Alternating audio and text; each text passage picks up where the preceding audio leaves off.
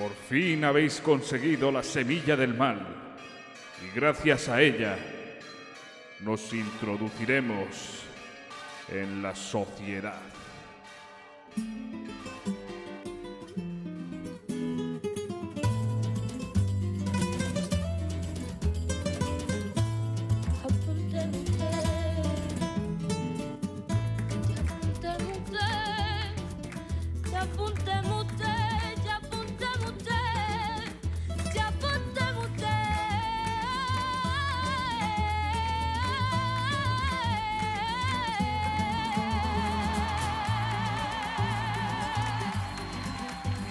Hola, muy buenas, bienvenidos aquí a Explorando Videojuegos en un nuevo programa en el que ya para empezar, bueno, tengo aquí a- al bueno Jesús eh, literalmente muriéndose, pero bueno, creo que ha merecido muchísimo la pena.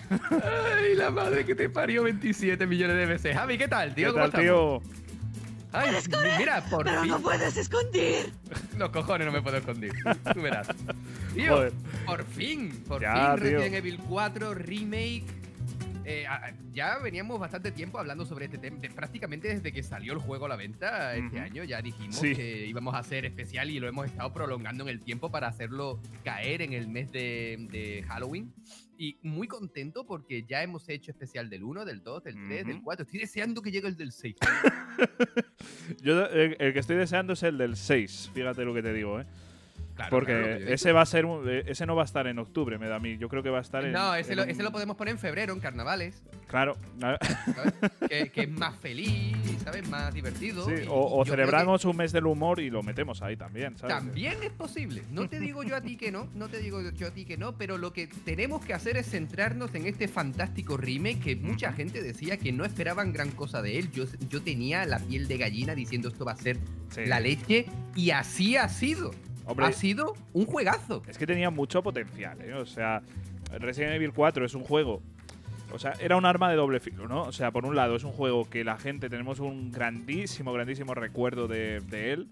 Y por otro lado, también está pues eh, el riesgo de, de que ese recuerdo mm, sea superior a lo que puedan hacer, ¿no? En este caso, yo en lo personal creo que lo han hecho mejor todavía que el original. Han cogido han hecho muy bien. hostia, detalles los han mejorado mucho. O sea, porque, joder, mm, es como que el lore de Resident Evil 4 ha mejorado incluso. Y eso es, es, es jodido, ¿no? Pero es que Eh, está muy bien porque lo que Capcom está haciendo me parece algo fantástico, porque están comenzando lo que parecía que iba a ser un reinicio encubierto con el 7 y el 8 y lo están utilizando para volver otra vez al principio. Ahí tenemos Resident Evil 2 y sobre todo Resident Evil Ujú, 3, que tenemos que recordar que Nemesis le metía como una especie de plagas a los zombies, ¿no? Hacía como que los upgradeaba, ¿sabes? Le- Sí. Le, metía, le metía un plugin a los, a los zombies. Y, y eso ha, ha repercutido directamente en Resident Evil 4. Es un juego que tenemos reminiscencias directas, ya no solamente del 3, del 2 obviamente, porque Sí. repite protagonistas, sino que además sigue haciendo hincapié en los Resident Evil en primera persona, como son el 7 y el 8. A mí eso me parece Sí. genial. Y yo al principio no entendía ese reinicio de la saga, ¿vale? Quieres remaquearlos, me parece fantástico, pero es que lo que están haciendo es meterle un nuevo sentido a los remakes. Me parece muy bien y yo estoy deseando, sin broma, que sigan con los remakes, que está claro que, lo van, que van a seguir. Estoy Sí. deseando que saquen el 4 más 1, porque estoy seguro. que te creía tú, payaso. Eh, eh, estoy deseándolo porque creo, creo que pueden mejorar el producto inicial de una forma muy bestia. Y también tenemos que tener en cuenta que estaba todo el foco sobre Resident Evil 4 Remake, porque el 3, aunque es muy buen También. juego, es cierto que se tomaron ciertas licencias y como que hicieron el típico resumen que te mandaban en el colegio de léete este libro y hazme un resumen, ellos lo hicieron tal cual. Sí, sí, sí, sí. De hecho, eh, también le hicieron mucho más frenético, ¿no? Eh, cambiaron ese estilo más survival a un poco más de acción, que algunos lo agradecimos, otros eh, no tanto, pero joder, a mí me parece yo soy que- de los que piensan que la acción a Resident Evil le pega. Le, Le- queda muy bien. Sí, no es sí, lo sí, mismo un Silent Hill, ¿vale? Yo entiendo que tú a un Silent Hill no le puedas meter ese rollo de acción que ha pasado, cuidado, porque Silent Hill es un juego más pausado, es un juego de andarte con más tranquilidad. Estamos hablando de. como- y, y aquí podemos volver a nuestras guías de supervivencia que hacemos. En Silent Hill, la mayor parte de los protagonistas son personas normales y corrientes que no tienen experiencia militar, aunque estén en Estados Unidos, ¿vale? Que, Sí. hija, pero, pero, pero las cosas como son, ¿no? Pero en Resident Evil es que son agentes especiales de no sé qué, de no sé cuánto, patatín. En Resident Evil 7 lo vimos con Ethan, ¿no? Que tú cambiabas de cargador y el cargador se lo, lo- lo tiraba al suelo, a tomar por culo el reciclar, ¿sabes? Mientras que en el 8 le dan sentido, que Chris a Ethan le enseñó un poco y por eso reutilizaba los cartuchos, no sé qué, no sé cuánto. Resident Evil está protagonizado por agentes de élite. Sí, sí, sí, sí, sí. Agentes de élite, tío, que si los Stars, que si la RPD, que si mi polla en vinagre, es normal que la acción le pegue. Es Claro. que es lógico. Eh, pero claro, hay una distinción, o sea, entre, por ejemplo, lo que pasó en Resident Evil 2, que para mí es. Yo te diría que es una de las mm, de los mejores productos que ha hecho Capcom. O sea, Absolutamente. Pero en plan, ahora mismo no se me viene uno mejor. Y fíjate que el 8, por ejemplo, me, me gustó quizás incluso más. Pero creo que como juego de. Con esos toques de terror y demás, hostia, es que Resident Evil 2 para mí es el. Es, es que es perfecto, tío. No le cambiaría nada al puto Resident Evil 2. Eh, ¿Original o remake? El remake, el remake. O sea, es que Sin para duda. mí, joder, el, el remake es que es literalmente perfecto. No Pero es que el survival Mm. pega muy bien con la acción. Obviamente Claro, pero este, por que- ejemplo, que- es que mm, eh, digamos que la acción no es excesiva, no, no tienes ahí unos tiroteos de la hostia, pero aún así está presente y está puesta de una forma perfecta y además, pues ya te digo, eh, las partes de survival son bastante más terroríficas que en el resto de la, bueno, que en el resto de la saga no, pero Claro, lo que pasa es que, por ejemplo, Resident Evil 5 y Resident Evil 6 Claro. metieron una cosa que es cierto que no pegaba con la trama, era que los mismos infectados te dispararan. Vamos a ver, un tiroteo. y, y en Resident cuidado, eh, que en Resident Evil 4 pasa también que hay una parte del juego donde los infectados, ¿no? Los ganados estos, van con armamento. Pero bueno, te lo puedo llegar a comprar porque es un pequeño fragmento del juego. En Resident Evil 6 ya se pasaron, ¿vale? O- Sí. O sea, y yo, o me muerde o me dispara, las dos no, compañero. Claro, es que ese es el, el gran problema y yo creo que en el en próximos remakes, si, si se siguen adentrando en ellos, yo creo que vamos a ¿Lo, ver... ¿Lo dudas? No, no, pero yo creo que nos vamos a encontrar productos muy buenos, ¿eh? que van a merecer mucho la pena porque, ya digo, por ejemplo, el trabajo que han hecho Resident Evil 4 a mí me parece eh, fabuloso. O sea, a han vuelto dudas. a hacer otro, otra vez la magia y han vuelto a hacer que un remake sea superior al original. Y eso es jodido, ¿eh? Eso es muy jodido. Claro, y es que además se siente un juego nuevo porque tú Mm. sabes lo que va a pasar, pero han cambiado los suficientes elementos Sí, para que, aunque sabes lo que va a pasar, no te esperes cómo va a pasar. A mí eso me parece estupendo, ¿vale? Yo todavía, por ejemplo, eh, no he jugado el, el remake de Dead Space, por ejemplo, pero sí, sí parece ser que es un remake 1-1, pero con variaciones. Cuando lo juegue, hablaré de él. Pero lo que sí sé es que Resident Evil 2, 3 y 4 sabes lo que va a pasar, sí. pero han conseguido reinventar la rueda lo suficiente como para que no sepas lo que va a pasar, en cierto modo, y la sorpresa sea mayúscula. Eso es importante y Capcom por fin ha conseguido esa senda, esa ruta por la que moverse y llevar el juego por el camino que ellos precisamente quieren llevarlo. Eso a mí me parece fantástico y yo soy de los que dicen, ojalá, ojalá Resident Evil dure muchísimos más años. Mm. Y te, y te planten un remake del 5, del 6, del código Verónica, que te lo marquen, de, que se marquen un 9, un 10. Imagínate, tío, imagínate que no va a pasar, porque no va a pasar. Pero tú imagínate que se marcasen un remake del Gaiden, este que fue de Game Boy, de Game Boy Color. Eh, eh, eh, es normal que quizás no, no te suene, no, ¿sabes? no Seguro que si lo ves sabes cuál es. Resident Evil Gaiden es un Resident Evil que sacaron para Game Boy, pero, pero está protagonizado por Leon también, cuidado, ¿eh? Pero en ese, o, o por Barry, ya no me acuerdo. Pero eh, es un juego que se ve, es vista cenital desde arriba y los tiroteos son Quick Time Events, ¿vale? El juego es una mierda, cosas como son. Está súper eh, está súper cotizado, ¿eh? joder. El juego está súper cotizado. El juego yo lo, yo lo conozco por vídeos, no lo he jugado nunca. Pero he visto muchos vídeos de ese juego y, y el juego es una chusta enorme. Pero me encantaría probarlo. Y, y, y- y- coño, tiene su trama. Tú imagínate que se marcasen un remake. No lo van a hacer. No creo. Es eh, un remake sería imposible, pero. eh, A mí me encantaría un remake del código Verónica, tío. Ya, estaría súper bien. Y yo creo que no eres el único que lo pide, así que ojalá que. Muchísima, muchísima gente Exacto, lo pide y sí, sí, además, sí. cada vez que veo vídeos de Al, de la caverna del gamer, un abrazo, por cierto, amigo. Abrazo. Al habla mucho de, de- de- un remake de Código Verónica, que ojalá. Y es que es necesario. Antes de continuar con el 5, porque ya hemos continuado la historia de Leon, con Resident Evil 4, vamos a continuar la de Claire, que también está muy bien y es súper interesante. Ojito. Sí, sí, sí. Así que yo me sumo a la petición de Al. Y yo no, no lo veo tan descabellado, así que yo no descartaría que sea así, así que vamos a ir viéndolo. Pero en este programa eh, vamos a centrarnos en el 4, como, como tiene que ser. Y, como hacemos en... Resident Evil 4, o sea, el 4 es por el culo hincaré, ¿no? ¿Por? Cuando llegue el 5 te la hinco. Ya, pero... es que Y cuando llegue el 6 te la hinqué. ni el... pro- ni el prota es el mismo, así que no me la puedes hincar, tío. No. Bueno, ya Lo veremos. siento. Pero bueno, que vamos a hablar de Resident Evil 4. eh, nos vamos a centrar sobre todo en el remake porque lo tenemos más reciente. Pero, pero bueno, cuando eso algún, cuando- algún, mati- algún matiz del original podemos dar también. eso es, también me, me gustaría pues comentar alguna cosita y demás. Y bueno, como es habitual en este tipo de programas, lo que haremos antes es hacer una especie de análisis sin spoiler, eh, hablando de la jugabilidad, de la historia, de los gráficos, pero ya digo, con eh, sin spoiler directamente.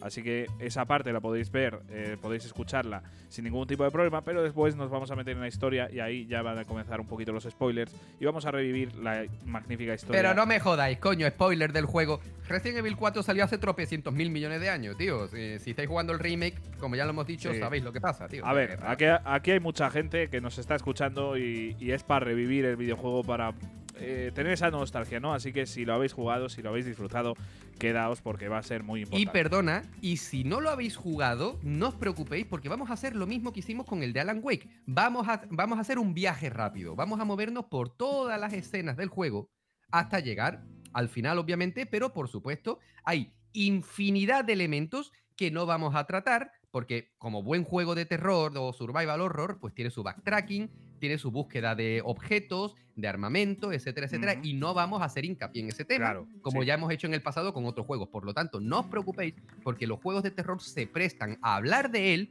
pero no a desgranarlos. Por lo tanto, no os preocupéis porque yo creo personalmente, igual que hicimos con Alan Wake, que cuando escuchéis el programa, si jugáis el juego a continuación, va a haber un montón de detalles de los que no vamos a hablar. Así que no os preocupéis. Además que, joder, una de las cosas que tiene Resident Evil en general es que tiene mucha historia dentro de los textos, dentro de, de los diarios que te encuentras por ahí, ¿no? Y, y eso aquí no lo vamos a hacer. Así que siempre vais a poder añadir muchísima historia en, en todo el contenido que hacemos. Así que, Jesús, vamos a arrancar. Venga.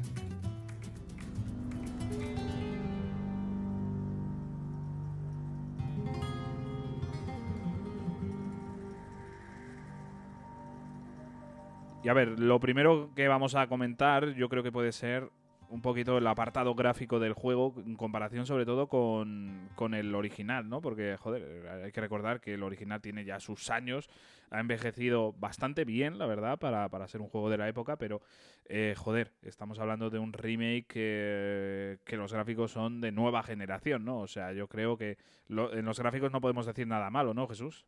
Absolutamente nada, el juego está fantástico tal y como está, es perfecto, cuidado, eh, como tú bien decías, el original se sigue viendo muy bien, pero ya tiene sus taras, ya tiene, eh, joder, estamos hablando de la generación de GameCube y PlayStation 2, que por cierto la versión de PlayStation 2 tuvo, un, tuvo una bajada de calidad gráfica bastante interesante, el top en el original, por supuesto, es la versión de GameCube, Sí. aunque es verdad que luego sacaron pues eso HD sí, Edition sí, y todo el rollo, porque tú Resident Evil, hablamos de Doom, jiji, pero Resident Evil 4 te lo puedes jugar ahora mismito en un predictor, ¿vale? Tú te compras un consolador de eso que, que tiene pantallita y puedes reproducir Resident Evil 4. Las cosas claras, pero como tú bien señalas, este remake es sencillamente asombroso porque tiene, tiene una calidad gráfica que es que hasta las antorchas o las chimeneas de, de- de las casas que hay por ahí, la primera casa en la que tú te aventuras en el juego, que tiene un caldero, ¿no? Que estaban haciendo un Sí. cocido madrileño pero mal hecho, ¿no? Sí, con Em, vísceras y tal, o sea, bueno. Claro, sí, bueno, cada uno le echa lo que quiere, ¿no? Claro, claro. Eh, la, la sala está a oscuras porque la luz está cara, Endesa, comedme la polla. Y, y- y- y tú ves cómo las llamas de, que están calentando ese caldero iluminan la habitación. Esos son pequeños detallitos que a mí me encantan, Sí. ¿vale? A mí, a mí me chifla eso. Y yo meterme en, en- en un escenario de este tipo y ver cómo está sutilmente iluminado por una pequeña hoguerita, a mí eso me flipa y me vuelve loco. Sí, sí, sí. Aparte, a ver, es que la iluminación eh, desde el, remake de, Resident Evil 2 eh, y, por ejemplo, del, de Resident Evil 7, hostias, estamos hablando de que la iluminación es de lo mejorcito que tiene el juego para ambientar bien eh, esas escenas de terror, ¿no? Y joder. ¿Qué crees tú que es necesario para que un juego de terror tenga una buena ambientación? A ver, para mí importantísimo, como ya digo, la luz. O sea, la, luz a mí me parece uno de los elementos clave. Luego, pues esos pequeños detalles que tiene Resident Evil, por ejemplo, que, lo hace de una forma excepcional. O sea, es que, por ejemplo, aquí en este 4 vemos detalles como ajos colgados, ¿no? Eh, eh, típico de los pueblos de, España. Eh, y, no sé, esos pequeños detalles te van joder, pues te van haciendo que, te sumerjas en, el, en ese mundo, en, en, esa escena de terror. Y por ejemplo, pues yo qué sé, ya si le pones eh, sangre por el suelo, ves cadáveres, ves cosas, pues joder, ya, ya empiezas ahí a estar más acojonado. Y a mí una cosa que me gusta mucho de, de, por ejemplo, el Resident Evil 8 y este 4, es ese tema de brujería, de, secta, de, de cosas así, en plan te diría, pues crucifijos, eh, gente colgada, este tipo de cosas a mí me parece que ambientan de puta madre el juego. O sea, a mí, para mí eso es de lo mejorcito. ¿Tú qué, ¿tú qué comentarías? Yo, para mí, un buen juego de terror, como tú bien has señalado, iluminación y banda sonora.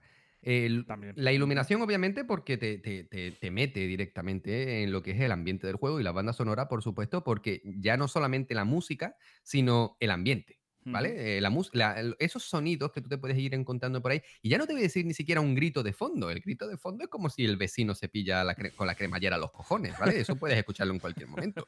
Yo a lo que me refiero es a ese sonido ambiente que si los grillos sonando, que si el crujir del suelo, que si las puertas abriéndose, ¿sabes? Que yo, yo qué sé, vete al chino y compra un 3 en 1 para las bisagras, ¿no, cabrón? Yo qué sé.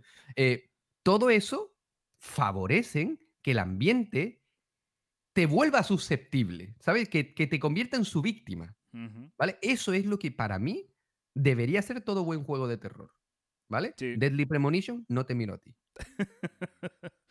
es que Deadly Premonition es que. A Deadly Premonition le sudó la polla a todo. Deadly Premonition es el, el, chavalote de 15 años en el instituto de los juegos de terror, ¿sabes? El que, que me la suda a mi futuro. Eso es Deadly Premonition, ¿sabes? Eh, eh, eh, el fracaso escolar, eso es Deadly Premonition.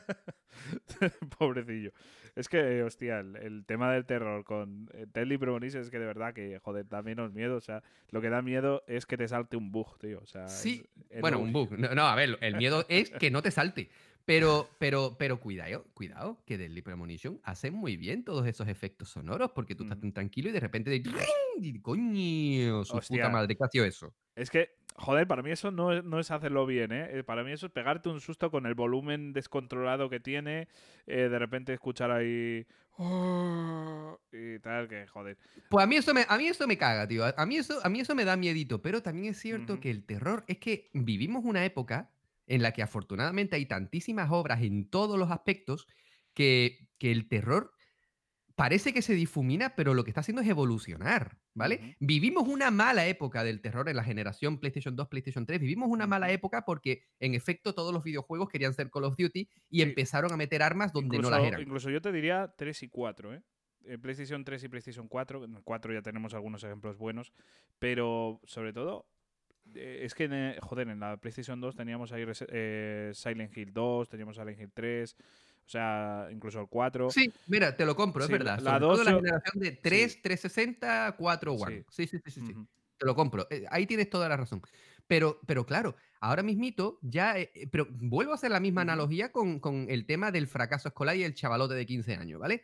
en, esa, en esa generación de consolas estábamos experimentando la adolescencia del terror, ¿vale? Donde todavía estás buscando tu hueco, estás viendo a, qué parte del monte tirar. ¿Vale? Sí.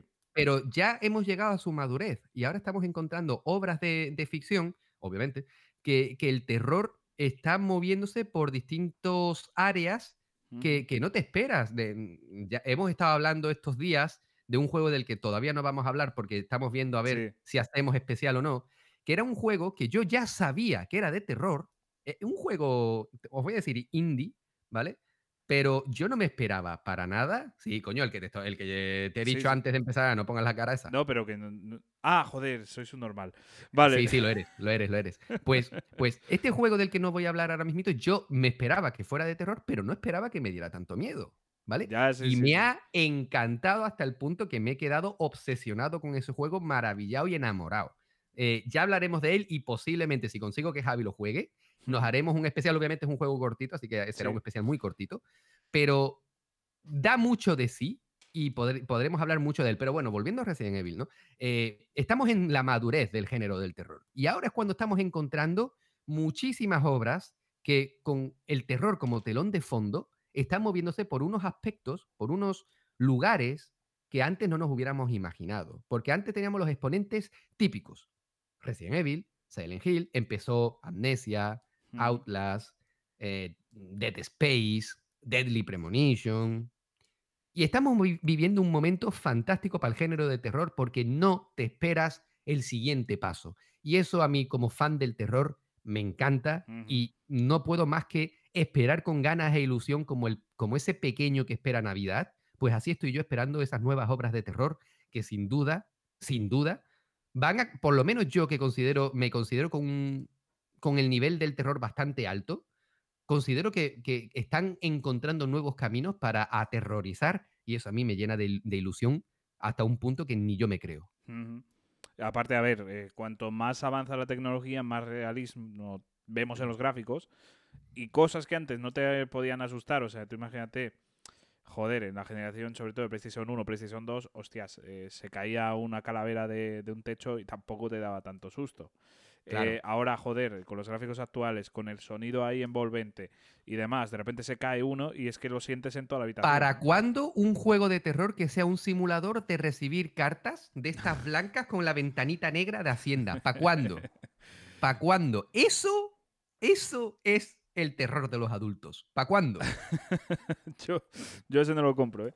En fin. eh, eh, bueno, no, no sé si comentar algo más. A ver, la ambientación, por ejemplo, del juego a mí me parece excepcional. Encontramos muchas zonas bastante diferenciadas. O sea, tenemos el pueblo, tenemos el lago, tenemos el castillo, tenemos la isla. O sea, hay una serie de zonas muy, muy, muy, muy diferenciadas.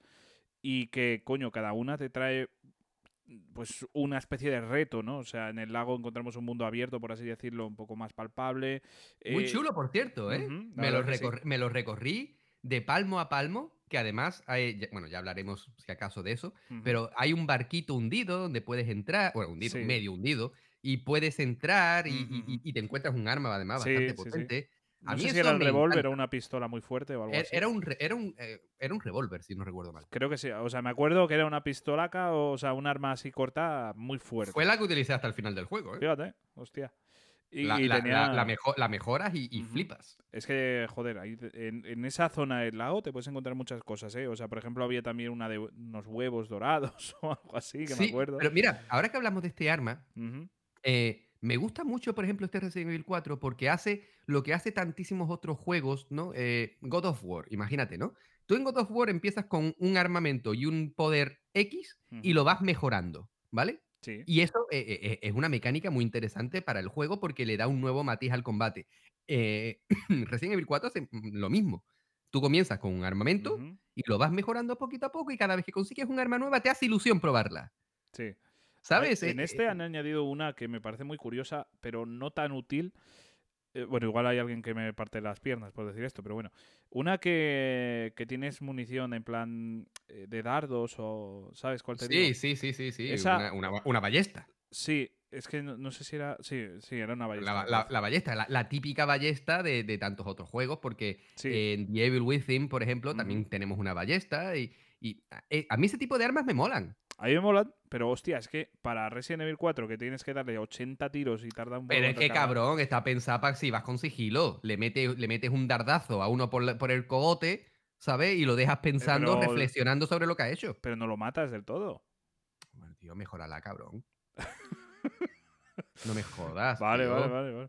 Es que a, a mí ya te digo, joder, la- todas las veces que lo utilicé, que además tardé un poquito en conseguirla, no fue de mis prioridades. Eh, hostia, cuando la obtuve, Dios, que esto no vale. Pues mira, nada. a mí me- con ese arma a mí me pasó una cosa muy interesante porque yo fui recogiendo munición para la ballesta hasta que llegó un punto en el que el resto de mis armas no tenían munición y estuve un gran trecho del juego utilizando solamente la ballesta porque decía "Es que no tengo otra cosa, que esto insultarlos, ¿sabes? Y, y la ballesta me, me salvó bastante durante el juego y, y le tengo un montón de cariño, eh, cuidado. Sí, sí, sí, sí. Eh, bueno, en general, lo, que comentaba un poquito de las ambientaciones. Eh, joder, están tan diferenciadas, tienen su toque tan personal, ¿no? El castillo con las trampas, eh, la isla, bueno, eh, la isla es como más de shooter, ¿no? O sea, bueno, Sí, tiene, sí, absolu- absolutamente. Tiene, tiene, tiene, alguna cosa ahí, sí, que estamos los dos tiene, ahí. tiene alguna cosa que yo, que, que- fue lo que a mí me hizo decir, Sí. mira, como me conozco el juego, lo voy a abandonar y ya está. Pero al final me armé de valor Sí, sí, Fui un poquito cobarde, ya diré cómo pasé, eh, cómo pasé esa parte sí. y pude completarlo. Pero si no hubiese ido a lo cobarde, en plan con la churra metida para adentro, eh, no lo hubiera conseguido. Hostia, es que hay un- una serie de enemigos ahí muy, muy chungos.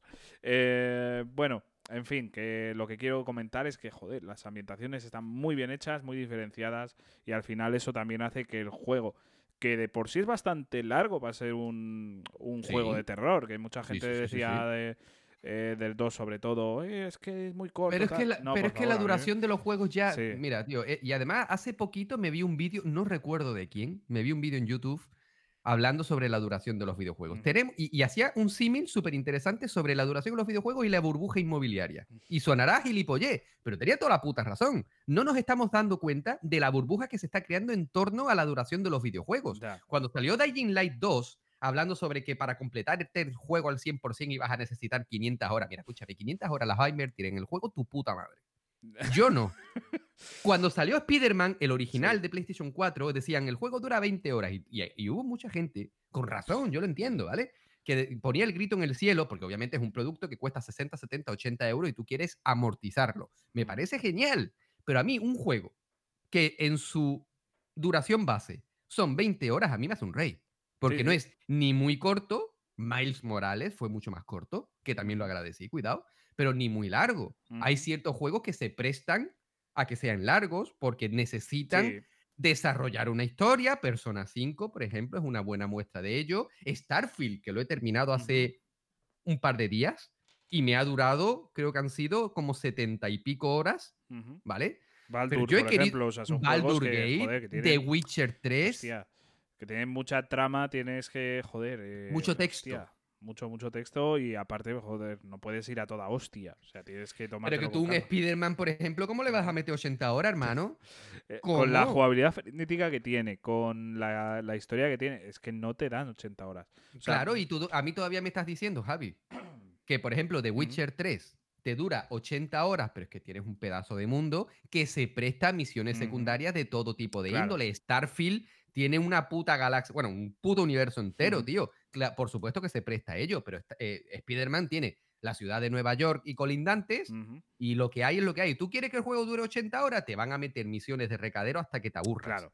Y, y yo creo que eso no merece la pena. Y, joder, a- aparte de que, hostias, ahora eh, esto nos pasa mucho a, a los adultos, tío. Bueno, incluso a los jóvenes también les debería pasar, ¿no? Que, hostias, no hay tiempo para, para pasarse muchos juegos de 100 horas. O sea, es verdad que, por ejemplo, eh, los adultos tenemos un poder adquisitivo que decimos, hostia, nos apetece el Red Dead, nos apetece tal, y ahí estamos comprándolo, ¿no?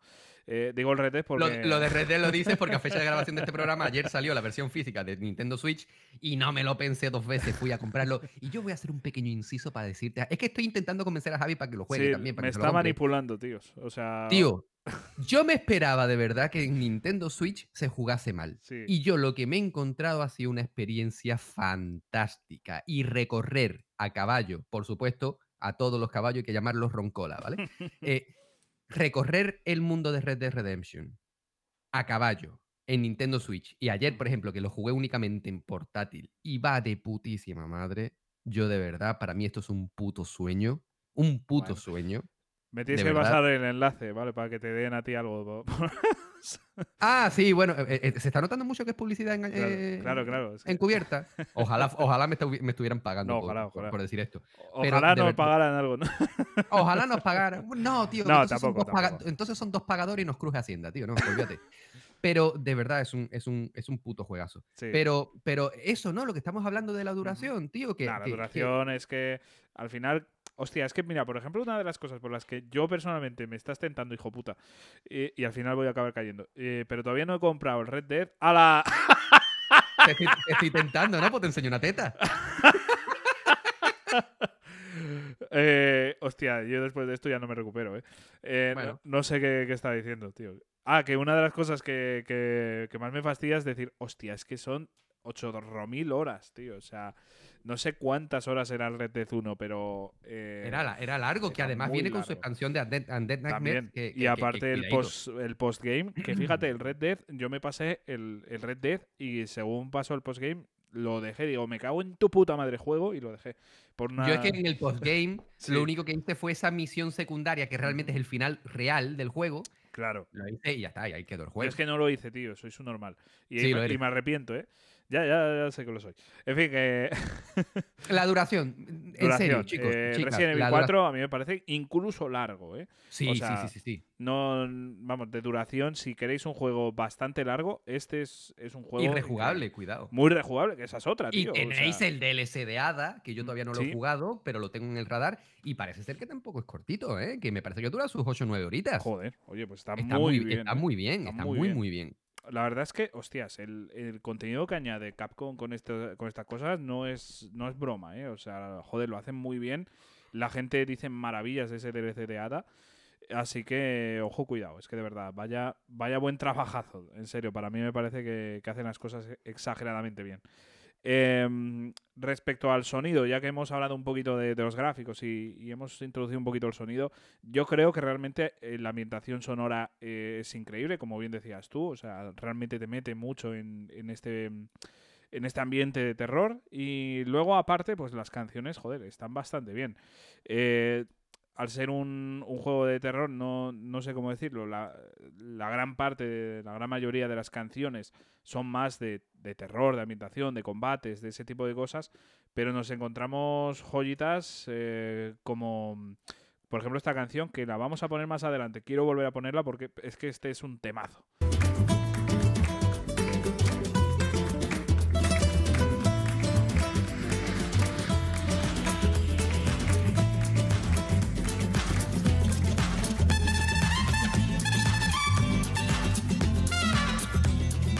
Además hay Es que- una parte es, del es juego. falta, falta, falta José Merced cantando, tío.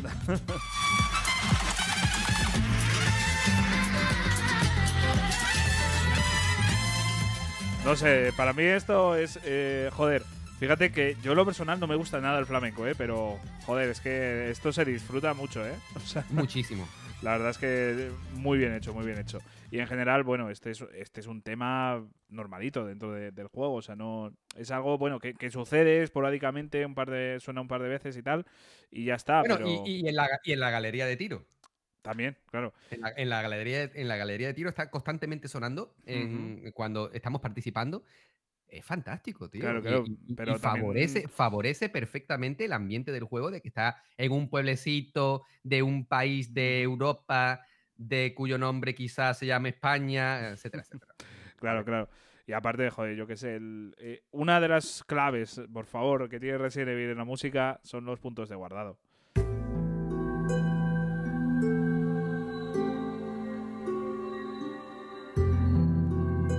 Tú sabes, Javi, sí. tú sabes que, que- que, eh, estas, mus- estas canciones, esta música de las distintas salas de guardado de Resident Evil, yo cuando estoy estresado me las pongo.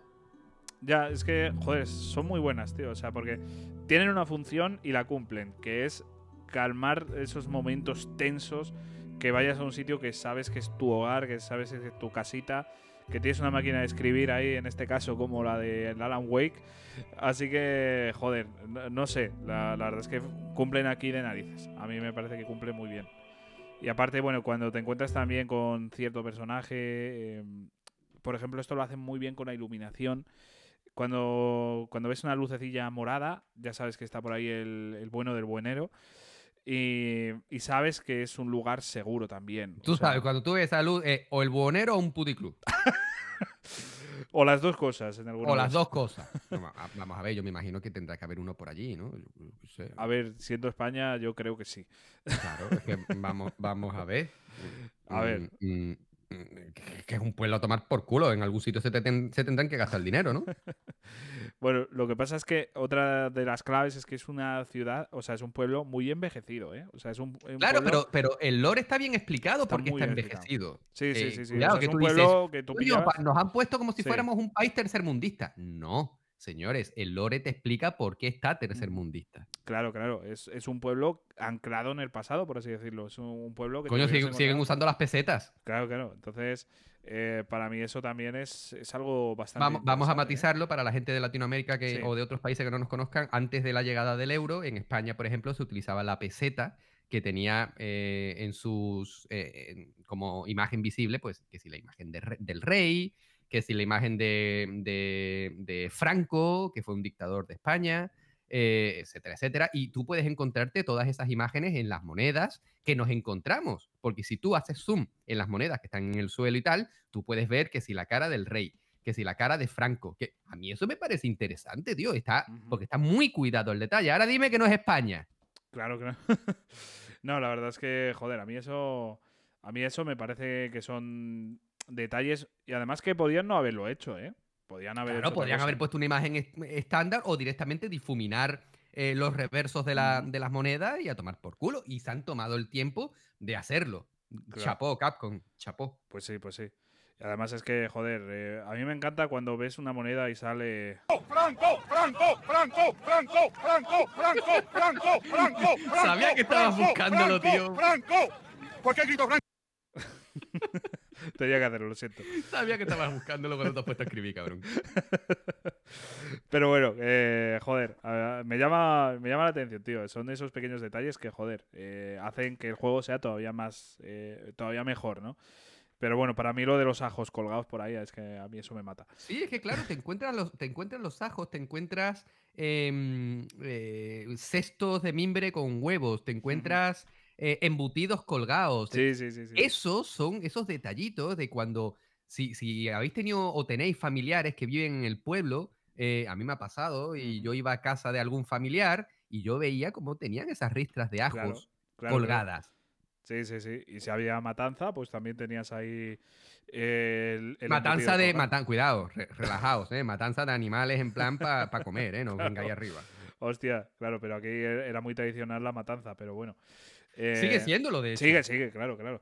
O sea, hay muchísimos, muchísimas familias que tienen la matanza cada año. Entonces, bueno, pues al final eh, son y costumbres. Que en, y que en algún pueblecito te encuentres con fábricas de, embutidos y esas cosas que, utilizan, esas matanzas y luego, por supuesto, pues lo, lo envasan y lo venden por todo el mundo. O sea que claro, claro. Mm, eh, es un bonito detalle que, se, que, hayan hecho alusión a todo esto, a todo esto y, se ve como Capcom ha hecho un arduo trabajo de, de, para conocer eh, y, para investigar toda la cultura de por aquí, lo que se hace. Me parece genial. Pues sí, la verdad es que a, mí me parece maravilloso y, ojalá que, sigan teniendo esa Por ejemplo, con Resident Evil 6 hicieron un enorme trabajo viéndose todas las películas de Michael Bay.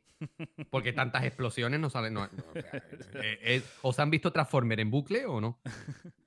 A ver, yo tengo mucha curiosidad del 4 más 1 porque puede ser. Avi, te la voy a seguir hincando igual, tranquilo. Da igual, da igual. Pero hay que protegerse, tío, un poquito. Pero, pero eso que. Ponte casco. Por si te doy con el cabecero a la cama. Hostia, te tengo que decir un chiste muy. Bueno, es muy rápido, muy absurdo, muy rápido. A, ver. había un tío, dos tíos en una isla y le dice uno al otro: Oye, ten cuidado porque. Porque hay una avestruz aquí que intenta comerte la cabeza. Tienes que enterrarte la. Tienes que hacer un hueco, cavar un, un pequeño, vamos, eh, un surco y poner la cabeza, ¿no? Y lo hace ahí obedeciendo y dice, hostia, eh, ya verás, eh, voy a protegerme de esto, tal. Y de repente, cuando está con la cabeza metida, bien tapada y demás, empieza a. Le baja los pantalones el otro y le empieza a dar ahí por culo. Y el otro, dale, dale todo lo que quieras, hasta que llegues a la cabeza.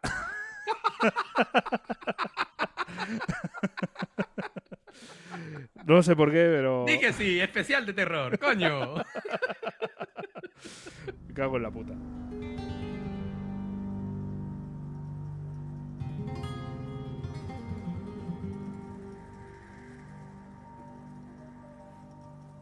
Bueno, por hablar de más cositas, porque se nos va la pinza. Se nos, va la quedando muy- cabeza. no- nos está, sí, la cabeza tela. Nos está quedando muy flamenco, así que voy a aprovechar para dedicarle Sí. este programa a nuestro buen amigo Dani Gitano, que a él sí le encanta el flamenco, así que esta va por ti. Ahí va, Dani.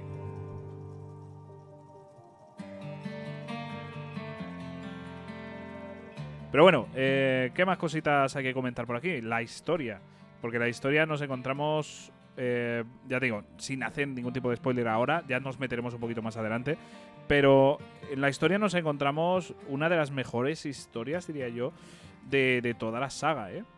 Sí, sí, sí, porque eh, haciendo un resumen a grosso modo, es que Leon, que después de los sucesos de Raccoon City pasa a trabajar para el gobierno de los Estados Unidos como agente especial, que además hay un juego que fue un shooter sobre raíles, que creo que fue el Resident Evil Umbrella, Umbrella Chronicles o, o- o algo de esto, que, que, eh, donde te explican pues cómo conoce a uno de los personajes que sale en el juego, Krauser, y Ah, cómo eh, ¿Es la hace... de la misión Javier? O... La misión Javier creo que se llamaba, correcto. Sí.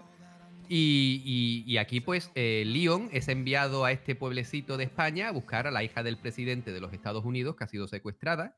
Y a partir de aquí se desarrolla toda la historia en el juego. Y, y a mí me parece muy bien. Ahora vamos a hablar también de los personajes, pero yo quiero hacer un matiz con, con Ashley, porque yo la odiaba en Resident Evil 4. Yo creo Sí. que es canon de la saga odiar a Ashley. Sí. Pero aquí me encanta Ashley. Me encanta. Para empezar, eh, me cae bien.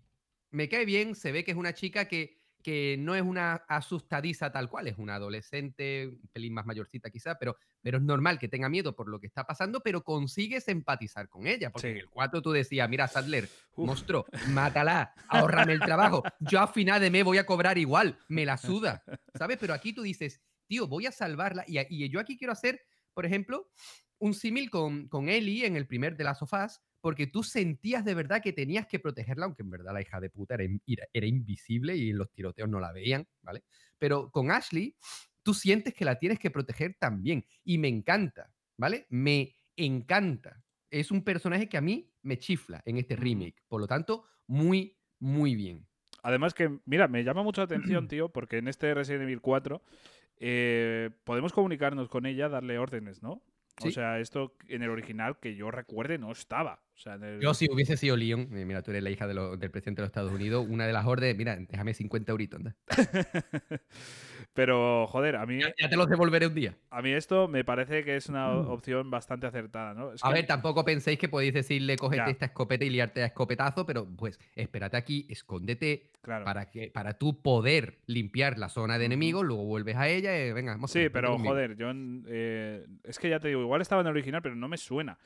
Y joder, estas misiones siempre son un coñazo. Es que esto es Sí. así, tío. O sea, en, en Metal Gear Solid 3, que es de mis juegos favoritos, la, la parte que Parte pasa algo Eva. así, eh, yo la odio. Siempre la he odiado y siempre la voy a odiar. Pero en, en Resident Evil 4. por mala Cuidadito que a fecha de grabación de este programa Mm. queda dos semanitas para Metal Gear. No queda nada, no queda nada. Pero, pero bueno, em, sobre, sobre Ashley y su incapacidad de hacer cosas, eh, pues a mí en lo personal me sigue, o sea, me cae mucho mejor que en el 4 original, porque el 4 original era simplemente un obstáculo. Pero, pero bueno, me gusta que hayan añadido eso de que pueda esperar, de que pueda ir. Y, y bueno, les faltaba un botón, tío, que es el de mírame. ¿Sabes? Mírame. Claro, para que Leon pueda decir. Ashley! Look at me. Ha vuelto TikTok loco, ¿eh? Hostia, yo no sé por qué, pero con esta. Este es uno de los memes, ¿eh? O sea. Sí, sí, sí, sí. Se ha vuelto loquísimo TikTok. Eh, tú te puedes encontrar 200.000 vídeos de esto y siempre es alguna chavalita que de repente sale bailando en tanga. ¿vale? O sea que- no me preguntes por qué. A mí eso no me ha salido así. El algoritmo, tío. Puto algoritmo, en serio. Juro de verdad que yo no quiero ver eso, tío. El otro día, mira, eh, el otro día me decía, me decía un colega, tío, hay que ver, mira, mírate mi TikTok y, y venga, chavalas bailando. Digo, tío, a mí no, ¿vale? Y me dejó, me dejó TikTok vendido porque yo le decía, tío, a mí esto no me sale, ¿vale? Y yo me puse y, y- y un juego, ¿no? De, te voy a enseñar 10 vídeos y empecé Sí. a subirle 10 vídeos. Uno, dos, tres, cuatro, y yo ya en plan con el pecho palomo y diciendo, ¿ves cómo a mí solo me sale? Pues cosas de videojuegos, curiosidades, Sí. cosas así. Pum, pum, y el que hace 10, pum, estaba bailando. Yo, toma mis cojones. Sí, señor. Me cago en la puta.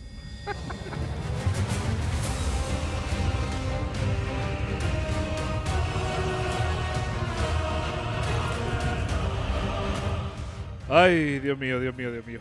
Eh, vamos a centrarnos en, personajes. Personajes. Venga. Sí, sí. Eh, que, que, yo sepa, no hay ninguna bailarina, a no ser que Ada en las noches nocturnas pues haga. Bueno, haga Ada. Me creo que mueva el culo, ¿eh? En fin, cuéntanos un poquito, Jesús, eh, personajes así importantes que, que tú consideres. Lógicamente tenemos a Leon, ¿no? Que puedes contarnos un poquito, fíjate, más que para... eh, más que en esta historia, cuéntanos un poquito también su pasado, ¿no? Cuéntanos un poquito sobre, sobre Leon, que tú eres eh, el que más sabe de esto. Pues Leon, como ya hemos dicho y ya dijimos en el especial de Resident Evil 2, es el notas con peor suerte del mundo porque en el primer día de trabajo como policía de la RPD en Raccoon City, Sí. llegó a la ciudad y estaba infestada de zombies. Eh, escúchame, campeón. mm, piénsate bien lo que estás haciendo en tu vida porque no es normal tener tan mala potra, ¿vale? Tan mala suerte. Y el chaval, pues obviamente, tuvo que vérselas con armas biológicas de todo tipo en, este, en esta ciudad infestada y luego escapar mm, in extremis eh, antes de que la ciudad fuese destruida por unos misilacos enormes. A partir de aquí, pues como ya hemos dicho antes, pasó a trabajar de forma directa como agente especial del gobierno y entre las innumerables misiones que le fueron encomendando, pues le tocó viajar a España para salvar a la hija del presidente, Ashley Grahams, que había sido secuestrada pues, por un grupo en teoría violento que, que tenía planes para ellas que, que en teoría no se sabía lo que, lo que iba a hacer. Luego, a lo largo del juego, pues ya nos queda bastante claro. Leon es un personaje que comienza siendo un novato, pero que se nota lo que está haciendo, porque, coño, eh, ha tenido que estar en esa academia de policía, ha tenido que aprender. y es Bueno, un en tío que este tiene- juego ya no, no es tan novato. O sea, Claro, ya- digo, digo, estoy, me estoy centrando todavía en el segundo. Ah, ¿no? vale, vale, Eh, vale. Es un novatillo, pero claro, se ve obligado a aprender eh, a, a paso ligero porque Ujú. si no, no sobrevive. Luego, cuando el juego va pasando, pues se convierte en un agente muy experimentado. De hecho, en el Resident Evil 2 vemos a un personaje que está quizá cohibido por lo que está viviendo, pero en Resident Evil 4 ya es un agente experimentado ya ha llevado a cabo bastantes misiones y es un tío que es incluso irónico hablando. De hecho, Sí. eh, durante el juego es un puto borde de mierda. Eh, Quiere ayudarte porque es su obligación, pero le sudas la polla entera. Y eso a mí me encanta de este personaje y yo veo cierta, cierto parecido con Dante, y porque yo siempre voy a creer que Dante nació a partir de Leon. De hecho, uno de los trajes desbloqueables que tenemos para Leon es uno que lo hace parecerse muchísimo a Dante. O sea que muy bien. De hecho, hay una parte eh, a lo largo del juego, ya en el castillo, cuando nos enfrentamos a un boss eh, importante, que ahora hablaremos de él, que mientras está dándole su discursito, Leon directamente lo corta, le- lo manda a la mierda y le pega un tiro. O sea, eso el Leon de Resident Evil 2 no lo hubiera hecho nunca. ¿Eso qué significa? Que Leon está hasta los cojones ya de todo y ya lo que quiere es terminar la misión rapidita y volverse para casa que echan el Grand Prix. ¿Sabes? Eso es genial. Leon es para mí, porque Resident Evil, como es una saga tan extensa, tiene grandes personajes y cada uno tiene su favorito. Para mí, Leon siempre Mm. va a ser mi favorito porque es, el, es Leon puto amo Kennedy. Tal cual. Sí, a ver, a mí me parece de los mejores personajes. No sé si. Yo, para mí, yo creo que mi personaje favorito es Jill. Pero bueno, ya, ya sabes, para gustos culos, literal. Así que, Y, para gusto culo, el de Jill. por eso. Nada, pero bueno, eh, me parece, joder, es que a mí Jill me encanta como personaje. Y, mm, y luego, pues, eh, también me gustaría recalcar un poquito mm, cómo se hace pro, ¿no? O sea, porque tiene un maestro, ¿no? Que me, me gustaría hablar un poquito de él. Sí, correcto, que, que es Jack Krauser, que, que además es un personaje que a mí me gusta bastante y me hubiese gustado de verdad que, que hubiese tenido más importancia dentro de la saga Resident Evil, más allá de este spin-off que sacaron, ¿no? Porque es un agente experimentado que sobre todo entrena a, a- a los, a los reclutas y que, por supuesto, al principio está del lado de la ley, pero pasan una serie de cosas que no puedo decir en gran medida porque no soy un gran conocedor de Krauser, Sí, Pero a ver, me parece que 4 es, creo, vamos, eh, tampoco soy un experto, pero creo que es por la misión precisamente Javier, ¿no? La misión esta, eh, que se lesiona y por así decirlo le quieren quitar de, de estas fuerzas especiales. eh, porque vamos, pierde la movilidad de un brazo o algo así. bueno, se- tiene una herida bastante, bastante grave. Y digamos que se va con malas compañías. Eh, digamos que es un poquito eso lo que yo entiendo de, de este personaje y, sobre todo porque eh, porque sale en este juego, ¿no? Pero es, es, interesante saber esa relación de alumno-maestro porque es un poquito como, como The Boss y, y Naked Snake, ¿no? Eh, es, es, un poquito esa analogía y a mí eso me, me gusta.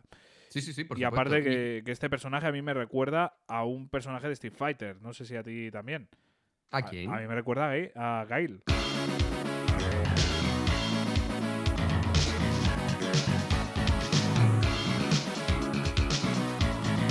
Si tengo una excusa para poner esta canción, tío, que es de mis favoritas.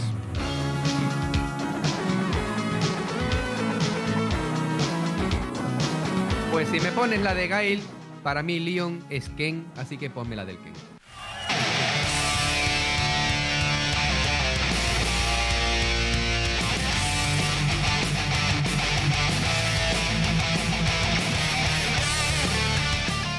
es que tus deseos son órdenes, cabrón.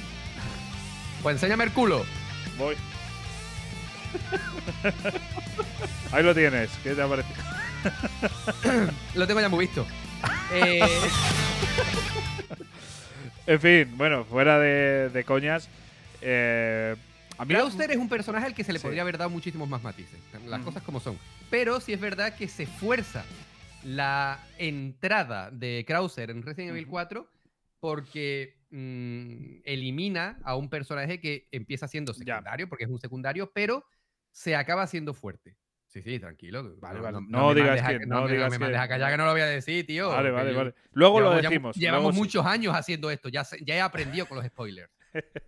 Por si acaso, por si acaso, por si acaso, que eso sí que puede ser grave. Pasamos. Venga, vamos a, hablar, vamos a hablar de ese personaje. No, no, no, no, porque ya has dicho que muere. vamos a cambiar a otro. Ah, qué bien visto, cabrón. Hostia, joder. ¿Cómo se, nota, que tú eres el presentador y yo solamente el que te ríe las gracias? Anda, tu pues...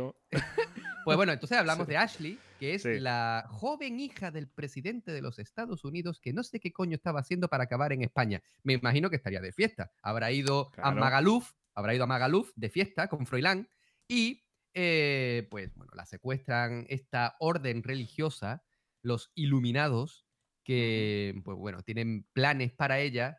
¿Podemos decir el plan o tampoco? Bueno, la secuestran mm. para hacerle una cosa, muy fea, feísima, no la hagáis nunca. ¿Mejor? ¿Te parece bien así? Es que yo ya no sé cómo decir las cosas, tío. Me parece perfecta e interpretable por cualquiera. Así que. bueno, pues me había entendido todo. Ashley es una joven muy simpática, a mí me cae especialmente bien y me da toda la ternura del mundo, ¿sabes? Ahora, luego es una tirafichas interesante, porque luego ve a Leon, claro, le ve los músculos y dice, yo a este me lo quiero follar. No, hija de puta, cumple la mayoría de edad primero. Y, y, a mí es un personaje que me gusta, de verdad. Tampoco, tampoco es que tenga tantos matices, porque simplemente la, la, princesa Peach de Resident Evil sí, básicamente. ¿vale? Hay que, hay que salvarla, la secuestran un par de veces, resulta que está en otro castillo, literalmente, y tenemos que rescatarla. Sí, de hecho en el castillo me cago en la puta, o sea, eh, aparecen más Bowsers ahí, por así decirlo, porque nos separamos de ella cada cinco segundos, pero bueno. Sí. Pero eh, además hay, una parte del juego en la que la podemos controlar y en la parte del original era un dolor de cojones y aquí está muy bien llevado. Está muy, muy bien llevado y me encantó esa parte, de verdad. hablando, hablando, de esa parte, yo no voy a entender nunca lo de las armaduras. Lo de las armaduras. Bueno, yo he visto vídeos por ahí explicando y parece ser que es que las armaduras, eh, no sé si esto será cierto o si Capcom ha hablado sobre ello. Lo que yo vi es que las armaduras tienen dentro a sus antiguos caballeros muertos ah, y son infectados por el parásito. Es decir, los parásitos son los que están moviendo el cadáver reanimado, por ende, las armaduras. Vale, vale. Eso sí me. Eso sí tendría sentido, porque es que si no, no tiene ninguno, tío. Parecen hechizadas, ¿no? Y eso no. Pues, pues a mí, yo no sé si eso será verdad, si será parte del lore o no. Yo quiero creer que sí, porque casa perfectamente con lo que es el juego. Así que, bien. Vale, vale, vale. menos, menos sentido tienen los gigantes, no me jodas. Desde luego. No, la variedad de enemigos, eh, por un lado, mola mucho porque, joder, te encuentras una cantidad de enemigos dispares que, joder, que da gusto. Pero por otro lado dices, hostia, esto no tiene ningún sentido, tío. O sea. Tío, eh, yo vi un vídeo sobre curiosidades de este juego que a mí me dio todo el mal rollo porque hay unos insectos, ¿vale? Los novistadores, una especie de libélulas grandes, que a mí me daban todo el asco del mundo y yo decía, bueno, son, son insectos em, que han sido eh, parasitados, ¿no? Por, por las plagas. Pero vi un vídeo que decían que los novistadores eran bebés. Joder. Tío, no me jodas, cabrón, qué turbio. No, Hostia. no, son bichos. No, no, no, no, son insectos Sí. y ya está, a tomar por culo. Yo vi otra teoría. Eh, ¿Ves que dentro de, de la secta hay unos que están así como encapuchados por una bolsa y atados aquí? Sí, que la cabeza les ha reventado. No, eh, la teoría que yo he visto es que esos en su día fueron niños. En plan, Mm. porque por ejemplo hay estatuas de ellos sin eso, ¿vale? Sin, sin la capucha. Esto estatuas, ¿vale? A ellos nunca se les ve y aparecen niños y niñas pequeños. Entonces es como que han crecido y siguen estando ahí, pero han sido fieles al culto desde bien bebés, ¿no? Y eso también, uf, me parece bastante fuerte. Pero es, bueno, que, es que en Resident Evil 4, eh, durante los créditos, podemos ver distintas fotografías del juego y ahí se explica buena parte del lore también. Es Mm. como que Front Software lo ha hecho, supongo, ¿no? Eh, no te voy a explicar nada, búscate la vida para entenderlo. Y, y- y se ve bastantes cosas sobre niños y tal. ¿Por qué no nos encontramos con niños a lo largo del juego, ¿no? En Ujú. primer lugar, obviamente, porque no te puedo hacer un videojuego en el que tengas que reventarlos. Ya. Es lógico. Gracias, un detalle muy bonito por vuestra parte. no díselo, díselo a. ¿Cómo se llamaba este de zombies? Em, eh, que salía Claudio Serrano doblando al prota eh, en la moto. Un Ah, motor- Days Gone. Days Gone. que fue Sí, muy, criticado por eso, Cierto. precisamente. También es una obra de ficción, ¿no? También tenemos que andar, pero es verdad que así evitamos herir sensibilidades, Sí. que me parece bien, me parece perfecto, no hay necesidad. Y, y- y está muy bien, y también se dice que los gigantes son niños. Joder, esa sí, Sí. que no lo sabía. Se, se considera que los gigantes son niños también y me sigue pareciendo súper turbio, ¿vale? Así que, bueno, vamos a, vamos, a, vamos a dejar que son simplemente bicharracos Sí. culturistas que, ¿no? que salieron del CrossFit y lo infectaron. Punto. No hay más que hablar, ¿vale? Bueno, eh, siguiente personaje, ¿de quién hablamos, Javi? Pues podemos meternos ya con algunos enemigos, eh, con algunos villanos. O sea, nos encontramos al alcalde ¿no? de, de la ciudad, que por lo Víctor que, Méndez, ¿sí? por lo que yo tengo entendido, pues es una persona muy respetada y... Sí, además Víctor, Víctor Méndez parece ser que fue el último que fue infectado porque él luchaba contra los, contra los ganados, luchaba contra los iluminados y, y al final pues mm, pasó por el aro. Sí. Obviamente, me imagino que lo obligarían, lo, lo conducirían por cojones a la senda del infectado Mm. y, y cuidadito porque es un personaje, mira, yo no sé, yo no sé cómo sería este hombre antes de ser infectado, pero midiendo 45 metros, siendo un armario empotrado del Ikea, ¿vale? De los que van por módulos, de los grandes, ¿sabes? Ese tío, incluso yendo de buen rollo, su puta madre. Porque además, además educaba a, a- a los niños y tal. Sáltate, a tu, sáltate la clase si tienes cojones. Ah, y además físicamente me recuerda mucho a Kratos, ¿no? O sea, Sí, sí, es muy, muy parecido, correcto. Y además nos regala una de las mejores escenas, uno de los mejores combates contra un Ujú. boss. Genial en todos los Ujú. aspectos, ¿vale? Porque además hay, hay una parte en la que, en la que lo descomprimen. Le dan botón derecho, descomprimir, y se rompe en dos. Genial, tío, de verdad. Qué, qué juegazo y qué bueno, de verdad. Sí, qué, sí, combate, sí. qué combatazo. Pues sí. Luego también tendríamos a Salazar, que en este lo han cambiado. O sea, porque yo recuerdo que tenía, pues era de un, de un niño subnormal. Y aquí nos encontramos a. Sigue siendo un niño subnormal. Es que yo le veo como un puto viejo. Claro, pero eso Mm. también lo explican, cuidado, ¿eh? Porque la familia de Salazar luchaba contra los, Sí. contra los iluminados, luchaba contra las plagas y de hecho luchaban para que las plagas nunca saliesen a la luz porque antiguamente habían encontrado esa beta, ¿no? De mm, ese, ese montón de parásitos y intentaban dejarlo siempre oculto, pero al final eh, Salazar nació con problemas, nació malo psicópata. directamente, claro, nació enfermo y no les quedó más remedio que, que infectarlo para que pudiese vivir. De hecho, Mm. el maquillaje que se pone, eh, según leí por ahí o vi también por ahí en algún vídeo, eh, se lo pone para eh, disimular sus heridas y, y- y la mala apariencia que tiene. Mm, Monstruo, Ujú. ponte una máscara. Ya. Además, eh, aquí, aquí tiene toda la pinta, porque en el original eh, tenía toda la pinta de, de- de- de ese intento de matón que iba a pedirte en el recreo el dinero. ¿A quién me va a pedir dinero? Subnormal, te pego un zapatazo en la boca, te mando a Vital Den a por un empaste. Pero, pero aquí tiene pinta de, de colaboradora de Sálvame, Sí, sí, sí. ¿sabes? Eh, eh, es súper interesante, tío. Es como que de repente se va a poner a hablar de Belén Esteban. Oye, bien. Escúchame, tú hablas de lo que te dé la gana. El tiro te lo voy a pegar igual, Salazar. Sí, sí, ¿Sabes? sí, sí. Por Eh, cierto, hay un detalle súper interesante. Yo no lo he probado, pero lo he leído por ahí. A En el combate contra Salazar, lo puedes, lo puedes matar a huevazos. En Sí. serio. Sí, se huele le- por le ahí. Tú le, quita le más pegas. o...? No sé, le pegas uno o dos huevazos y te lo cargas. Hostia. Hostia, pues eso Es que el combate contra Salazar está lleno de bastantes detalles, ¿vale? Tú te puedes enfrentar a él, Sí. pero hay una parte, porque obviamente Salazar se convierte, se convierte en el Megazord de los Power Rangers, ¿no? Y hay una parte en la que saca la cabeza, ¿vale? Tú le pegas un misilazo y te lo cargas, automático. Joder. A mí me, me mató dos o tres veces. Y tenía un lanzacohetes, con un, cohete nada más. Y aproveché cuando, cuando sacó la cabecita al sol, le metí un misilazo, lo enchufé y lo mandé a, Toma a tomar por culo, tío. Sí, sí, sí. sí. Súper interesante. Un combate. es- me encantan esos combates con sí, secretos, sí, ¿no? sí. Como en Metal Gear con Psychomantis. Me flipa. Claro. O como en el 3 eh, con, con, yo que sé, con The End, por ejemplo, ¿no? O sea, es que hay un montón sí, de, cierto, Hay un montón de cierto. detalles.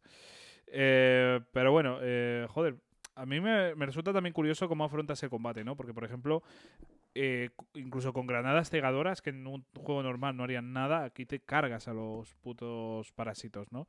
Claro, ahí se explica buena parte de por qué durante las armaduras, por ejemplo, la luz azul que, Sí. que porta Ashley les hace daño, porque directamente les ciega. Por lo tanto, no gastéis munición, amigos. Si Mm. sacan, si, les revienta a los ganados la cabeza y les sale el alien ese, lanzad una cabeza cegadora que os los folláis Sí, sí, sí, sí, automáticamente. sí.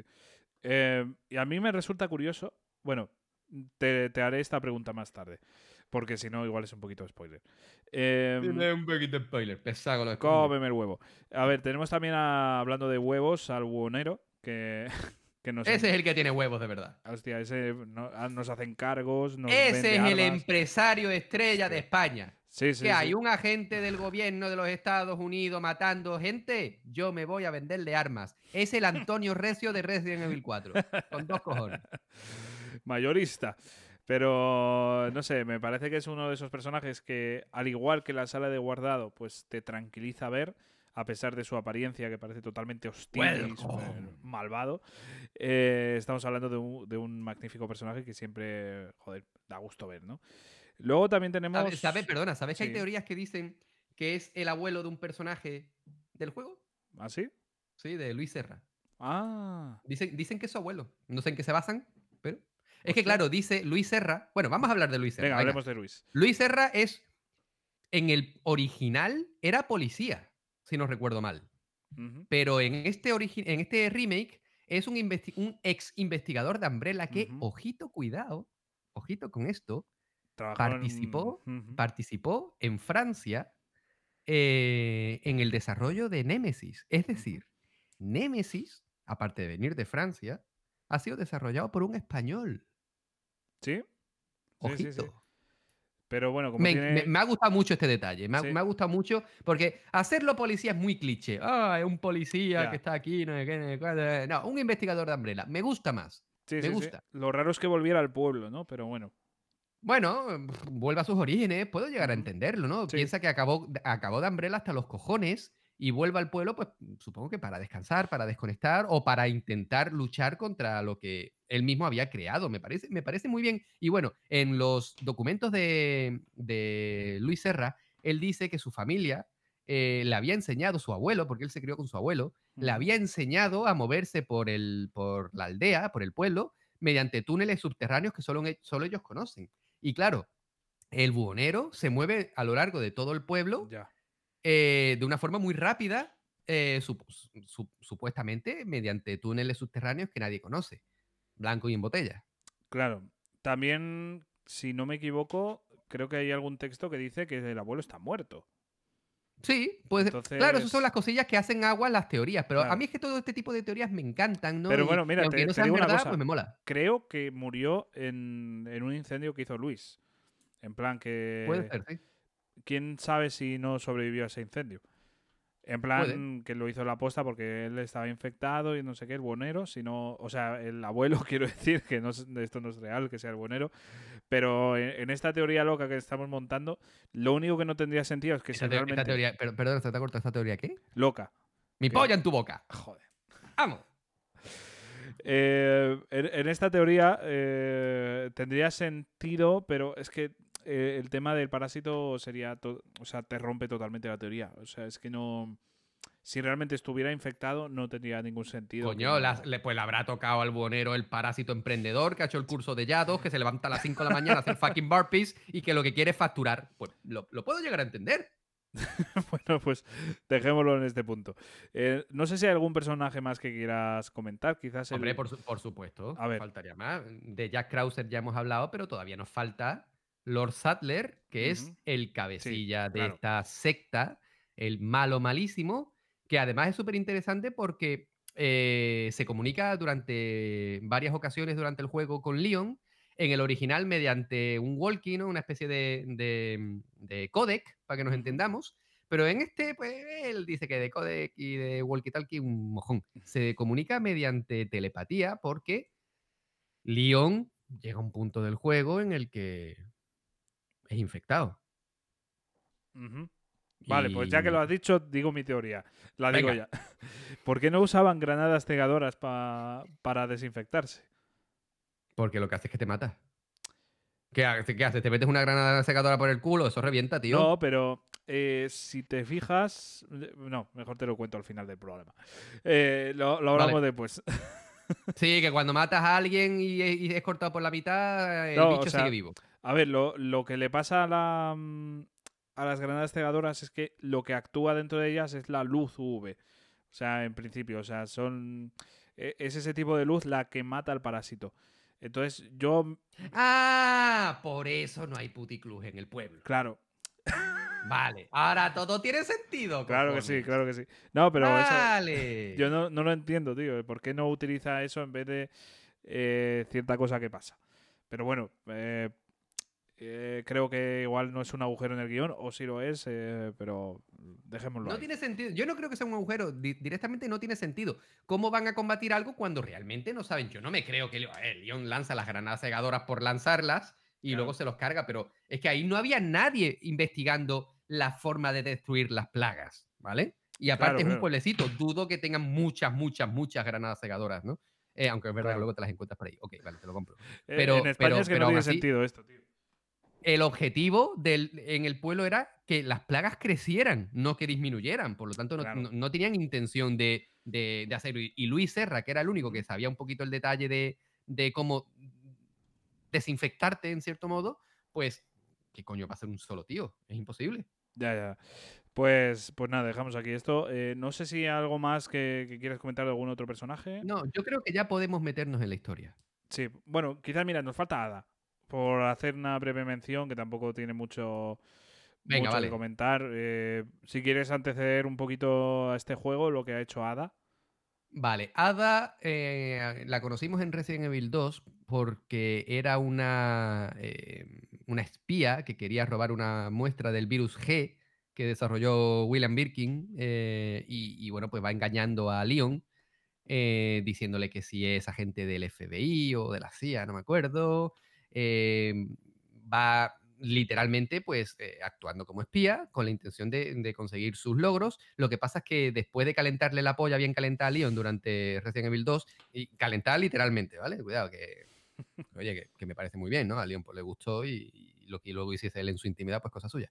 Y lo que pasa es que al final del juego de Resident Evil 2, eh, Ada cae de un puente y muere, supuestamente.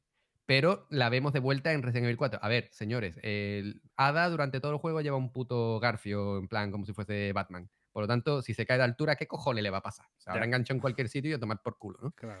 Y, y la volvemos a ver en Resident Evil 4, que mm, aunque ayuda a Leon en bastantes partes, ella lo que quiere es robar una muestra del parásito para dárselo a alguien del que sí que hablaremos luego y que no considero que tengamos que introducirlo porque es una gran revelación del juego y es tontería decir. Ujú. Eso yo creo que es todo lo que podemos decir de Ada. Pues sí. Eh, Bueno, y que, y que protagoniza un DLC entero, pero bueno, bien. Sí, pero bueno, como no hemos ni jugado todavía, pues no podemos decir nada. Pero bueno, pues eh, dicho esto, pasamos ya al último apartado del análisis, que sería la jugabilidad, que tenemos aquí bastantes cosas que decir. Eh, en primer lugar, eh, se trata lógicamente pues, de un survival horror en el que escasea la munición, en el que Bueno. tenemos que... Bueno, en este no tanto, claro. en alguna parte sí, pero no, no tanto como en otros juegos. Eh, en el que, bueno, pues tenemos una serie de armas en el que tenemos que disparar a los enemigos a la cabeza, donde sea. Y bueno, pues tenemos una serie de, de combates que creo que prácticamente todos los que hemos jugado a juegos de, este estilo sabemos perfectamente cómo va. Yo creo que lo importante sería hablar de las diferencias, ¿no? Por ejemplo, ya hemos comentado un poquito que cuando estás con Ashley puedes ordenarle que, es, eh, que se quede, que te acompañe y eso, eso está bastante bien.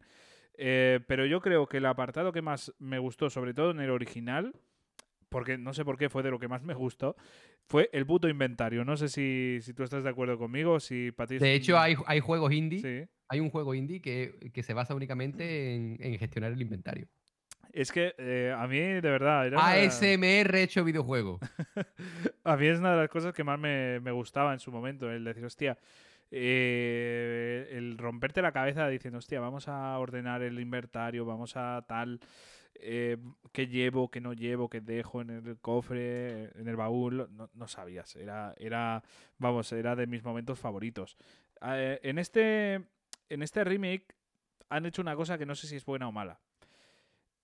Lo puedes automatizar, o sea, de repente se, se, te coloca todo bien ordenadito que entre todo. Bueno, es que hay gente, es que hay gente, me incluyo, que es que me suda la polla que esté todo bonito. Ya. Yo lo que quiero es llevarlo todo. Claro, claro, claro, pero lo guay era hacer el rompecabezas, o al menos a mí la sensación que yo tengo de pequeñín, eh, era hacer ese rompecabezas de decir, hostia, ¿cómo meto aquí este arma? Si lo pongo de, X forma, si lo pongo de esta, que es una pijada, que tardas 5 segundos, pero a mí era una de las cosas que más me gustaban. Y luego cuando ampliabas el inventario, eh, en este caso, por ejemplo, ya tienes hasta maletines que te dan ciertas propiedades. Es una cosa un poco. Bueno, los llaveros, son los llaveros. Los llaveros, es verdad. Los llaveritos que tú puedes ir consiguiendo, porque hay unas máquinas de gacha, ¿no? Que donde sí. tú puedes, que además tienes que conseguir las, las, monedas para introducirlas, se consiguen en la galería de tiro.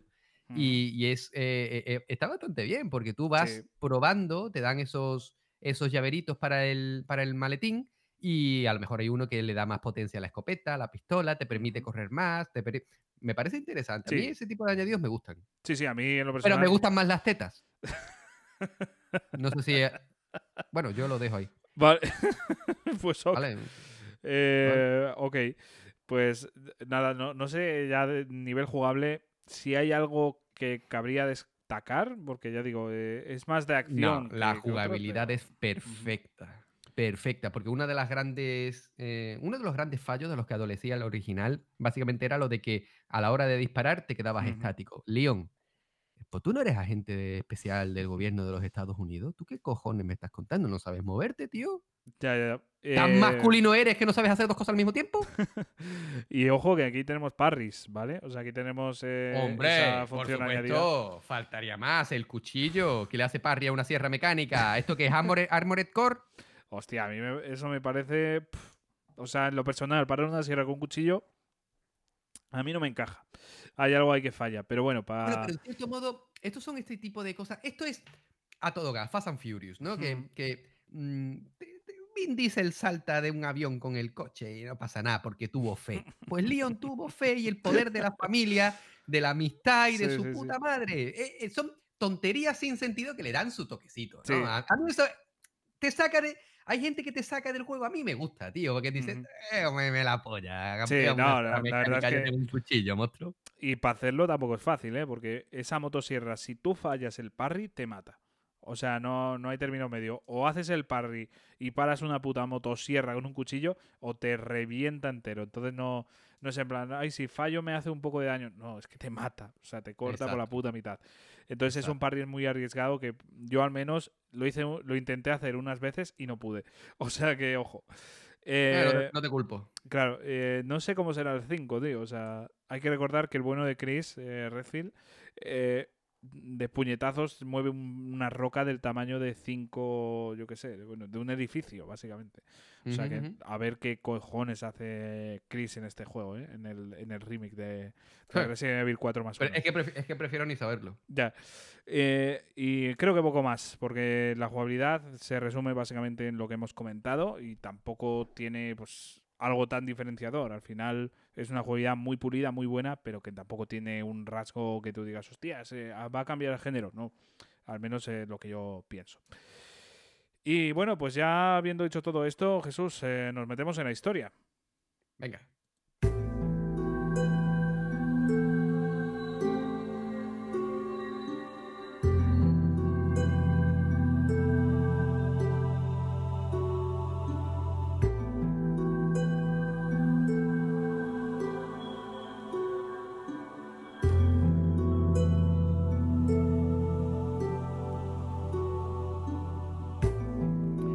Resident Evil 4 Remake comienza con una escena bastante desgarradora porque un grupo de personas, eh, supuestamente del culto al que nos enfrentaremos durante el juego, tiene maniatada eh, sobre un altar de piedra a una chica con la intención de hacer un ritual, un sacrificio, eh, seguramente en honor a, a esa deidad para ellos que es el parásito.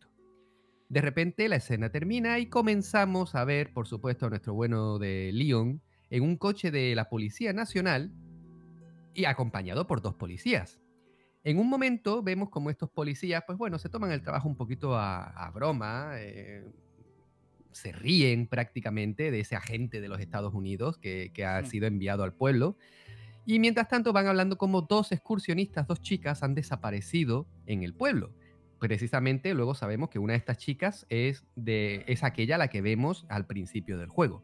En un momento determinado el coche para porque uno de los policías tiene que salir a mear con dos cojonacos en mitad del campo, sí señor. a Luego- ver, lo lo- raro pero- es que no parase para ir a por donuts. o sea pero que- a mí me pero a mí me no, es que son españoles, tío. Ah, pero a mí me jode porque luego la policía te ve meando en la calle y te multa.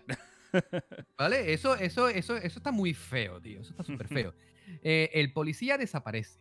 ¿Vale? Pues ahora metió muy al fondo para mear para que nadie le viera, así que Leon sale afuera para investigar un poquito y para ver si lo encuentra. El otro policía, pues, se queda esperando en el coche con el motor en marcha.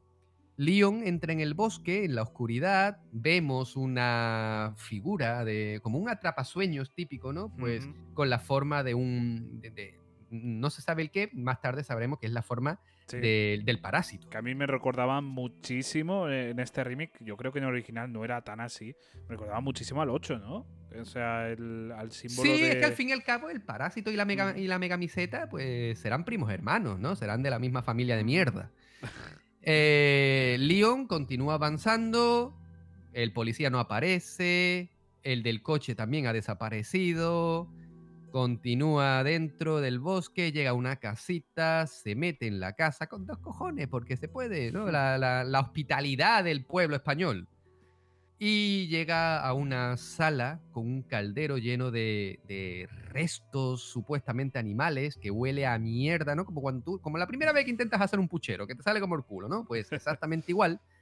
Em, Sí, y ahí también nos encontramos a, a uno de los primeros paisanos, ¿no? De, de- Exactamente. persona Leon, con toda su buena intención, pues se identifica y dice que está buscando a Ashley Graham, la hija del presidente de los Estados Unidos, a la que han, a- por la que él está ahí, ¿no? Porque ha desaparecido y él, pues, eh, los policías desaparecidos le sudan la polla. Él Lo que le interesa es Ashley. Claro, es que al fin y al cabo es lo que le han mandado, ¿no? Los policías que se busquen la vida. Eh, este pueblerino, este aldeano, eh, se ve que está enfadado. Ahora perdió su equipo y está cabreado. Y con razón, tío, porque tú te pegas toda la temporada animando a tu equipo, ¿vale? y que luego no se clasifique, pues eso jode, tío. Ya. Eso jode. Y encima se te han metido uno en la casa que dice que es agente de los Estados Unidos. Mira, me vas a comer la polla. Así que él se saca un hacha y va a matarlo, ¿no? Porque es lo típico cuando tu equipo pierde. ¿Vale?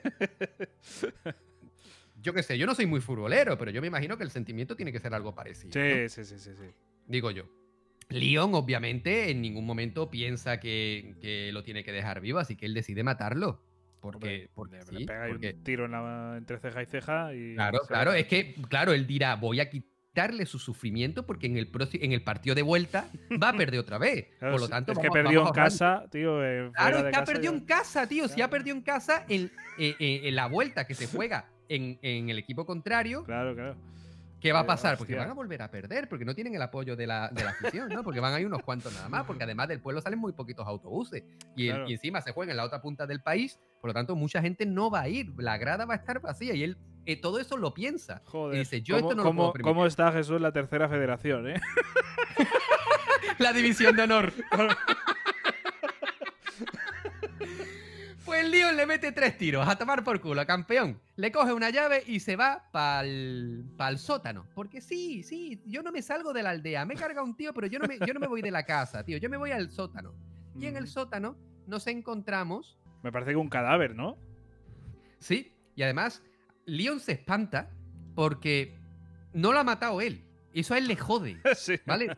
Se la ha cargado el de arriba. Claro. ¿Vale? Porque a él haber matado al de arriba le importa una mierda. Él Claro, le jode el no haber podido matar a esa, a- esa cosa, él. Claro. Pero en ese es momento que además, determinado- yo creo que ese cadáver, no me haga mucho caso, ¿eh? pero yo creo que es de, de un aficionado de- del equipo rival, ¿eh? Sí, fútbol, segurísimo, o sea, vamos. segurísimo. Porque es lo más normal, ¿no? Tu equipo ha perdido, tío. Claro. Tú tienes que, tienes que saldar deuda por alguna forma, de alguna manera, y eso es lo más normal, ¿no? Volvemos a decir, la división de honor es lo que tiene, ¿no? en este momento determinado, eh, no, no, eh, no os mosquéis los que os gusten el fútbol, que, está fantástico. Eh, en ese momento, escaleras abajo, aparece el tipo al que Leon ha matado.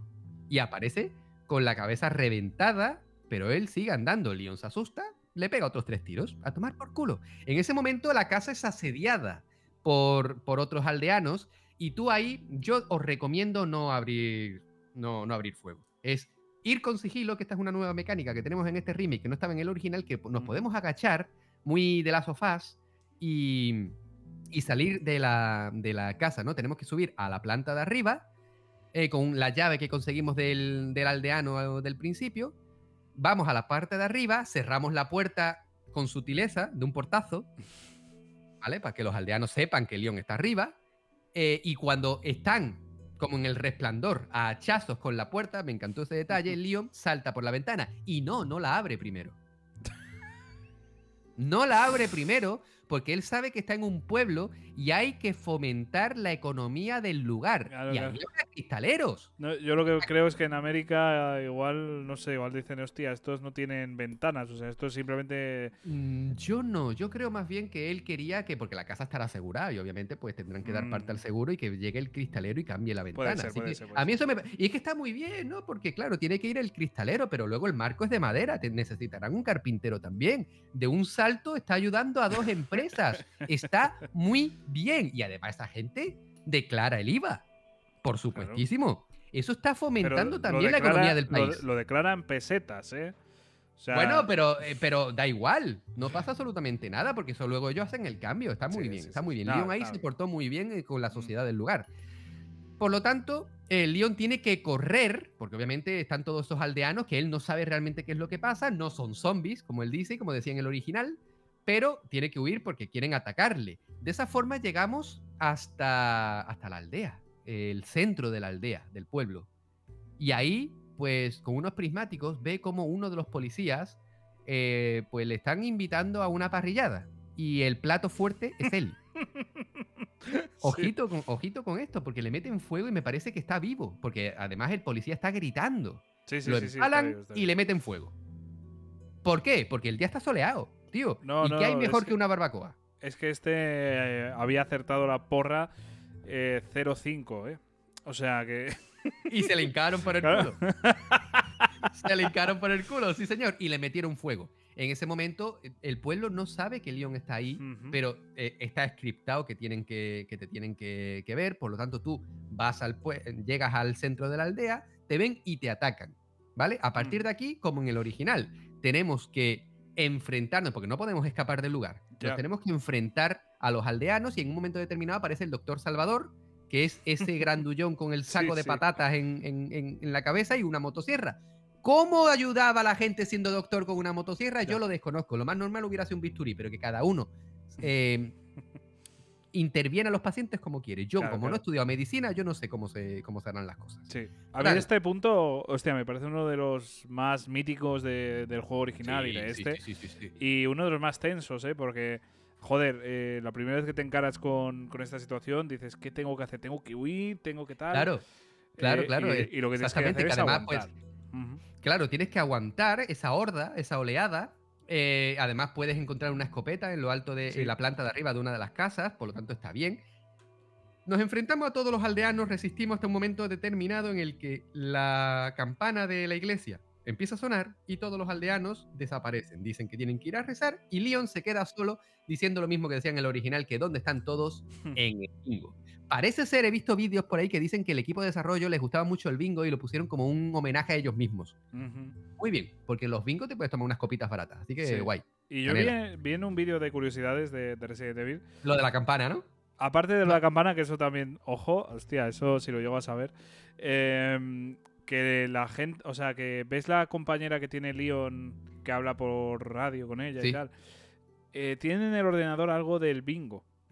En plan eh, un post. Ah, entonces, perdona, entonces me estoy confundiendo y a lo mejor, a lo me- entonces a lo mejor no es del equipo de desarrollo, sino de Lyon que, ellos van a jugar al bingo. Sí, sí, es verdad, puede ser. Sí, puede sí, ser. Bueno, igual puede ser las dos cosas, pero no sé. Puede y, ser, y es- es luego lo de la campana también es bastante increíble, porque son todos esos pequeños detalles jugables que si tú eh, disparas con una pistola a la campana de la Si iglesia. está a tomar por culo, tienes que tener puntería. Sí, sí, pero lo que haces es que activa la cinemática de que ya todo el mundo se va para la puta iglesia a. Exactamente, exactamente, es súper interesante. A partir de ahí, cuando los aldeanos se han ido de la plaza, tú puedes seguir tu camino o mm, investigar un poquito, consigues recursos, algo de munición, hierbas curativas, algún huevo, también interesante, y los huevos puedes utilizarlos para comerlos o para atacar a los, a los habitantes del pueblo, ¿no? Que, que yo me imagino que esos huevos estaban ahí porque, claro, como vino el equipo de fuera a jugar, alguien tenía que tirarle huevos al autobús.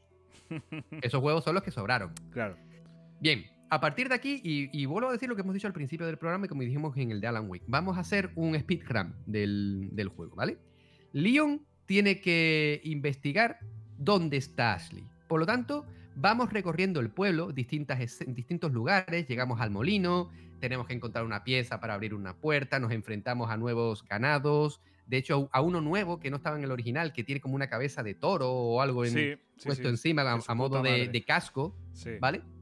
Y, y literalmente, pues vamos avanzando en el juego eh, por las pequeñas calles del- de este pueblecito, de esta aldea más bien, porque no llega a ser ni un pueblo. Porque, a ver, en el pueblo hay mil habitantes, 995 están infectados, los otros 5 son los que se han ido a ver el partido de vuelta. Tío, es que eh, son forofos de su equipo Sí, local normal, y están normal. jugando la copilla, ¿vale? La, la liguilla de la mancomunidad. Ujú. Eso hay que animarlo, tío. Sí, sí, sí, sí. Hay- sí. Eso hay que animarlo. A mí me parece bien. Bueno, durante el juego, Javi, nos encontramos en un momento determinado con el alcalde, ¿vale? Víctor, Ujú. Víctor Méndez, a.k.a. Kratos y el mayor fan de su equipo Sí. de fútbol. ¿Qué ha pasado? ¿Qué han, qué han perdido? ¿No, Javi? Es que están de muy mala hostia, tío. Ese hombre está muy, muy jodido. Claro. Yo diría que incluso del luto, porque, hostia, es que 0-5, tío. Eso es un Es que, villano. claro, es que, es que, es que le, le- le- le sacaron tarjeta roja directa al de la- a uno de los delanteros. Claro, ya con 10 no pudieron ganar. Y ¿Vale? a- Y, además es que el alcalde se, se puso de mala hostia, tiró un balón a- al campo, tuvieron que pararlo. O sea, bueno, pasó de. Ese partido eh, pasó a la historia, ¿eh? Si queréis verlo, en el chiringuito de jugones hablaron sobre, el, sobre, sobre ese partido. Bueno, pues Víctor Méndez eh, coge a Leon y le inyecta algo. ¿Qué le inyecta? Ese parásito. Previamente de, de todo esto nos encontramos a un personaje de la mar de misterioso que es Luis Serra. No sabemos nada de él, pero nos hace una pregunta muy concreta, que es si tenemos un cigarrillo. Al principio quizás no entendamos eso, pero Luis Serra, más tarde, eh, mediante un documento, nos permitirá saber a santo de qué viene esa frase de un cigarrillo, porque sí, es un fumador empedernido, ¿vale? Pero eh, esa frase tiene, esa pregunta tiene un, sentido bastante más allá de que le di- diéramos un cigarro. Bueno, eh, cuando Víctor Méndez nos coge, nos ata, nos encadena a alguien que es Luis Serra, que él había escapado cuando lo rescatamos, pero lo volvieron a pillar porque supongo que será gilipollas. Bien, nos escapamos gracias a que uno de los aldeanos viene a atacarnos y Leon, que no es tonto, pues consigue zafarse de ese ataque con la misma cadena, ataca al, a Orca, al, a este aldeano, le quita las llaves, no, eh, se quita la- las esposas y a regañadientes, a regañadientes también ayuda a Luis, que nuevamente nos ayuda un poquito pero acaba marchándose, como siempre, porque Luis juega en solitario. Leon continúa a lo largo de toda la aldea y llega a un punto determinado en el que sabe, quizá, dónde está, dónde está Ashley. ¿Y dónde está Ashley, Javi? Pues a ver, está en una iglesia que van a hacer ahí una especie de ritual. Lo que pasa es que, hostia, para encontrar la llave que abra eso, tenemos que hacer una movida que para explicarla aquí necesitaríamos que todo el mundo hubiera, vamos, tenga un certificado en Harvard de ingeniería o algo. Porque Exactamente, y además que nuevamente, pues pasan muchas cosas en, en- en este camino para poder entrar en la iglesia, por lo tanto, eh, lo mejor es que vosotros mismos lo juguéis, ¿vale? No vamos a meternos ahí, no vamos a hacer spoiler, estamos contando la historia con spoiler, pero nuevamente el juego está lleno de detalles y vais a poder disfrutarlo incluso escuchando el programa, ¿vale? Bueno, rescatamos a Ashley, que además tenemos que huir de la iglesia eh, saltando por una ventana, etcétera, etcétera. Ashley tiene que confiar en nosotros para saltar. Leon, cuidadito que es menor de edad, no le toques el culo, que acabas preso, cabrón. Em, y en ese momento, además, es súper interesante porque somos atacados por una, por una horda, pero empezamos en plan sigilo, porque no saben dónde estamos exactamente. Lo mejor que se puede hacer, eh, no puedes escapar en sigilo, por lo tanto, dile a Ashley que se esconda, líbrate de, lo, de la primera parte de los ganados que aparecen en las puertas de la, de la iglesia y a partir de ahí le vuelves a decir a Ashley que te siga y corres. Corres colina abajo de la iglesia y desapareces. Bien, continuamos con Ashley y, y nuevamente pues al final, como Ashley es una inútil, la vuelven a coger, la vuelven a secuestrar. Cuidado, Ashley está infectada. Y Ashley es especialmente susceptible al control del líder de la secta de los Iluminados, que es eh, Osmund Sadler. Sadler tiene un poder con el que se puede comunicar con todo el mundo, todos aquellos que estén infectados. Y a Leon también se le mete en la cabeza y le dicen a grandes rasgos que le va a comer la polla. Él está convencido de que lo va a conseguir y que va a conseguir sus propósitos con Ashley, que es únicamente infectarla, tenerla bajo su control, devolverla a Estados Unidos y que ella desde dentro empiece a infectar a los demás para así conseguir el poder mundial de controlar a todo el mundo. Muy bien, Sadler, tú yendo por lo bajo. Bien, yo, yo, yo, a ver, yo a tu plan le veo lagunas, pero que oye, que cada uno con su tiempo libre hace lo que quiera. Eh, Mm. yo qué sé, te podía hacer una paja, pero no. Bien, ok, Sadler. Perfecto. Claro, con Ashley nuevamente desaparecida, Leon tiene que seguir vagando por el pueblo buscando pistas y encontrando la forma de rescatarla. ¿Qué pasa? Que a lo largo del juego, a lo largo de la aldea, nos encontramos con una vieja conocida que es Ada Wong, Ada, para los colegas de, de la liguilla de furbo. Y pues Ada sigue controlándolo y haciendo con él lo que le da la gana, porque Ash- eh, Ada es una calienta bragueta. Ada es un microondas. Calienta, pero no cocina. Ok, bien. Después de todo esto, eh, nos volvemos a encontrar con, con Luis. Y aquí, pues, nos ayuda en nuestra labor, aunque sin saber todavía quién es realmente, quién es realmente Luis. Vamos vagando por el pueblo hasta que eh, nos toca en un momento determinado volver a encontrarnos con Ashley. Nos metemos en un granero. ¿Y quién nos espera en el granero? Pues El tú- bueno del... Yo iba a decir tu madre en bolas, pero. Pues no, no, no era mi madre, era el alcalde. Víctor Buah, Méndez. esa parte, vamos, ya lo has comentado, es uno de los mejores combates que, que hay. Exactamente. Nos enfrentamos a Víctor Méndez al principio, él se rompe por la mitad, se parte de la risa y se convierte pues en un bicharraco que eh, le salen como unos, unos tentáculos barra garras.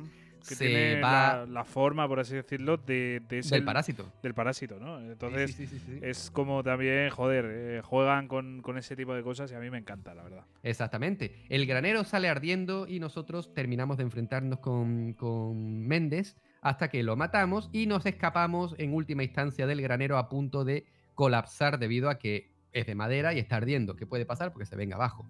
Ujú. Conseguimos y en, en este a- punto ya que ya en principio tendríamos la oportunidad de irnos, Claro, el helicóptero de rescate no puede. exacto. Sale de los huevos ahí al director del juego que no pueda. Entonces, eh, nuestra siguiente parada, nuestra siguiente visita es refugiarnos en un inocente, lógico, un inocente castillo. En el que seguramente no nos encontremos nada, ¿no, Jesús? O sea, No, claro, porque un vacío. castillo, un castillo tétrico en mitad de un pueblo infestado por enfermos con una plaga milenaria dentro de ello, pues eh, es lo más normal, ¿vale? Eh, yo hubiera hecho lo mismo, Leon, campeón. Bueno, en este castillo empezamos a ver cosas ya un poquito distintas. ¿Por qué? Porque somos atacados por esos miembros del castillo que van ataviados con túnicas, eh, como si fuese esto la época medieval, y aquí nos encontramos con un nuevo villano, un nuevo arco argumental. ¿Cuál? ¿Cómo se llama? Pues el del bueno de Salazar, que nos lo encontramos ahí, eh, pues así, decir, eh, así decirlo, en una especie de balcón. Y nos encontramos con él, de repente aparecen más sectarios y bueno, pues tenemos que, que liarnos ¿Y a- qué le vuelve a pasar a Ashley? porque nos volvemos a separar en cierto punto del castillo, porque la tía es un normal. No, eh, a ella de repente le, le- le controla ese parásito y tiene un encontronazo con Leon en plan que, que es, está totalmente controlada fuera de sí por el parásito y nos ataca y hace daño a Leon en la mano. Y cuando ya recupera el control, eh, se cae una especie de, verja que nos separa. Y ella sale pitando hostias diciendo, hostia, me siento culpable, soy una hija de puta. Y, y sale, sale corriendo de ahí. Y ahora tenemos que afrontar el castillo solos, ¿no, Jesús? Exactamente, pero claro, también controlamos a Ashley en ese momento en el que ella vuelve en sí, pero Ashley no, no está equipada con ningún tipo de arma, por lo tanto, esta parte es muy survival, porque simplemente llevamos una, una un candil, ¿no? Una linterna estas de fuego. Eh, con ese candil de fuego azul podemos defendernos de, las, de un nuevo enemigo, que son unas armaduras que, que se mueven, pero si les alumbramos, se quedan quietas. Por lo tanto, tenemos que eh, ir buscando la forma de rescatar a Leon, que ya previamente, antes de, que, de quedarse el atrapado, él ya se ha recorrido buena parte del castillo enfrentándose a estos nuevos infectados, pues con esa antorcha, con esa linterna, mejor dicho, eh, se defiende de estas armaduras. ¿Con qué objetivo? Conseguir la manera de levantar la jaula y eh, ayudar a Leon. Bien, lo conseguimos eh, con un pequeño puzzle, ¿vale? No, no especialmente difícil, porque la dificultad reside en hacer que los enemigos, estas armaduras, se queden quietos el tiempo suficiente para poder escapar. Además hay una parte súper curiosa, porque cuando estás como en un torreón subiendo unas angostas escaleras, nos encontramos de frente con una de estas eh, eh, armaduras. Por lo tanto, tenemos que alumbrarlas en todo momento para que no nos ataque y Ashley ahí se, se demuestra, obviamente, igual que estaríamos cualquiera de nosotros, ese miedo de que como, como no lo alumbre bien me va a soltar un espadazo, me va a convertir en... eh, me va a hacer sushi, ¿vale? Bien, levantamos la jaula por fin, nos volvemos a reencontrar con Leon y continuamos el periplo a lo largo del castillo. El castillo es larguito, ¿vale? Por lo tanto, lo vamos a resumir de una forma muy simple. Eh, Ashley vuelve a ser nuevamente secuestrada, por eso digo que es la princesa Peach, ¿vale? Es nuevamente secuestrada y Leon tiene que seguir enfrentándose a, a estos enemigos. Además, hay parte, eh, el castillo, la parte con Ashley a mí se me hizo especialmente pesada, sobre todo una parte que es un laberinto en el jardín con perros, etcétera, etcétera. Bastante, bastante pesado se me hizo a mí, ¿vale? Bien, con Ashley secuestrada, no nos queda más remedio que seguir en solitario. Nos volvemos a encontrar un poquito que sí con Ada, que, que sí con Luis, no sé qué, no sé cuánto. Y llegamos a, a una parte donde hay una escultura, una torre, un gigante metálico de, de Salazar que escupe fuego. En el original, cuidado, nosotros teníamos que escapar de, de- esa, de ese gigante metálico em, que además pues, nos intentaba pisar. Aquí no, aquí es bastante más simple, simplemente tenemos que subir por unos andamios para llegar a la parte de arriba del todo y teniendo cuidado ya no solamente con los enemigos, sino también, que además hay va- varias partes de enemigos, sino también porque la estatua lanza fuego. Truquito, en la, parte en la base de, de la estatua, en la parte de atrás tiene una parte roja que si le disparas, revienta y ya no escupe fuego. Ah. Hay que tenerlo en cuenta. Bien, llegamos a la parte de arriba, entramos en el castillo, vemos a lo- eh, o sea, en, en- en el nuevo área del castillo, eh, alejada por un largo puente, vemos previamente cómo se están llevando a Ashley allí. Entramos y toca combate contra el bueno de Salazar. Al Pero cual, antes pues, creo que le han dado de beber, que es importante, una especie de líquido negro, ¿no? Sí, exactamente, le dan un chapapote. ¿Qué, qué es el chapapote este que le dan? Pues no se llega a terminar de explicar bien, pero es algo como que acelera la transformación de, de los infectados, ¿vale? Qué asco. Qué asco. Ya. Bien. Eh, pero más asco da Salazar convertido en una especie de, de- de cucaracha Sí. rara, extraña, ¿vale? Nos enfrentamos. eh, Es un combate que no es fácil, pero tampoco es difícil, ¿vale? Eh, A mí me, a mí me mató un par de veces hasta que le metí el, el lanzamisilazo, el, el misilazo por los, Sí, por los el que habías comentado, ¿no? Que, que salía a la cabeza, la toma por culo. Exactamente. Bien, una vez terminamos con, con Salazar, eh, tenemos que poner rumbo a. Porque vemos cómo, em, cómo Ashley es llevada a una isla, que es además la última parte del juego. Por supuesto, os vuelvo a repetir, estamos dejando muchísimas cosas detrás. Muchas, porque muchas. no estamos hablando de partes muy importantes que queremos que disfrutéis. Así De hecho, hay una parte con Luis que no hemos comentado. Exactamente. Pero eso quiero que sea, eso quiero que lo disfruten. Lo dejamos de sorpresa entonces, ¿no? Yo Para- creo que sí, yo, yo creo que puede ser muy interesante. Aparte de que, bueno, Porque tiene, tiene eh, eh, el, eh, parte importante que Sí. es cuando se nos presenta a Krauser, ¿vale? Pero vamos a dejarlo ahí porque tiene una revelación importante que queremos, queremos que disfrutéis vosotros. y eso por cierto cambia del original. En el original no sale Kraus en esta parte. Continúa. Exactamente, exactamente. El, el- el futuro de, de Luis es bastante distinto. A mí me gusta más en el remake, personalmente. Le, da un le da un toque más emocional. Sí. Bien, gracias a Ada, conseguimos las llaves de una lancha motora y ponemos rumbo a la que para mí es la parte más chula, pero al mismo Sí. tiempo más pesada del juego, que es la isla. ¿Por qué? Porque aquí los infectados suben de nivel, han evolucionado y tienen armas de fuego. Es decir, ya no solamente son los infectados, son infectados con armas y torretas ametralladoras. Muy bien, muy bien. Están invirtiendo en, el, en los negocios locales, porque abrieron años atrás una tienda de informática, ¿vale? Está súper bien, te montaban el ordenador a pieza, ¿vale? Como PC componentes, pero a pequeña escala. Y Mm. también se metieron en las torretas con, con ametralladoras. Está muy, muy bien. Fantástico. Aquí nos encontramos al poco tiempo, empezamos a leer registros de, de ciertos monstruos que dan un poquito de mal rollo, ¿vale? De hecho, entramos en un laboratorio donde hay además un cadáver con un parásito, un novistador, que, se te- que, que- que entra como en la columna vertebral. Es asqueroso. Y desafortunadamente llegamos a uno de los de las Sí. peores invenciones creadas en un videojuego, ¿vale? Yo de verdad espero, espero que el creador de los enemigos que vamos a decir ahora, cuando esté haciendo mayonesa casera, se le corte. A ver, porque hay que recordar que el bueno de Jesús, una de las cosas que más le gusta a los juegos de terror es poder defenderse. ¿Vale? Exacto. Entonces, ¿qué pasa cuando un enemigo es literalmente invencible? A no ser que, bueno, hay algún requisito para vencerlo, pero a priori no lo sabemos. Entonces es para ¿Qué es lo que pasa? Que yo me cago en todo lo cagable. ¿Por qué? Porque aparecen los putos regeneradores. ¿Qué es un regenerador? Es un infectado que tiene forma de polla gorda y que da igual cuánto lo mates, vuelve a aparecer porque tienes que dispararle a los parásitos. En el original directamente ya tenemos un arma con, con sensor infrarrojo con el que podemos ver el- estos parásitos y destruirlos. Pero aquí tardamos en conseguir la mira con, con infrarrojos, la- esa térmica, mejor dicho. Y además eso no significa que vayas a poder vencerle siempre, porque cabe la posibilidad de que erres el tiro y mm, eh, te quedes carente de munición. Es bastante complicado. Y además aquí tenemos distintos, eh, distintas trampas por parte del equipo, porque hay una parte en específico con unos tubos donde están estos regeneradores y tienes que buscar una pieza en particular, no sabes en cuál está.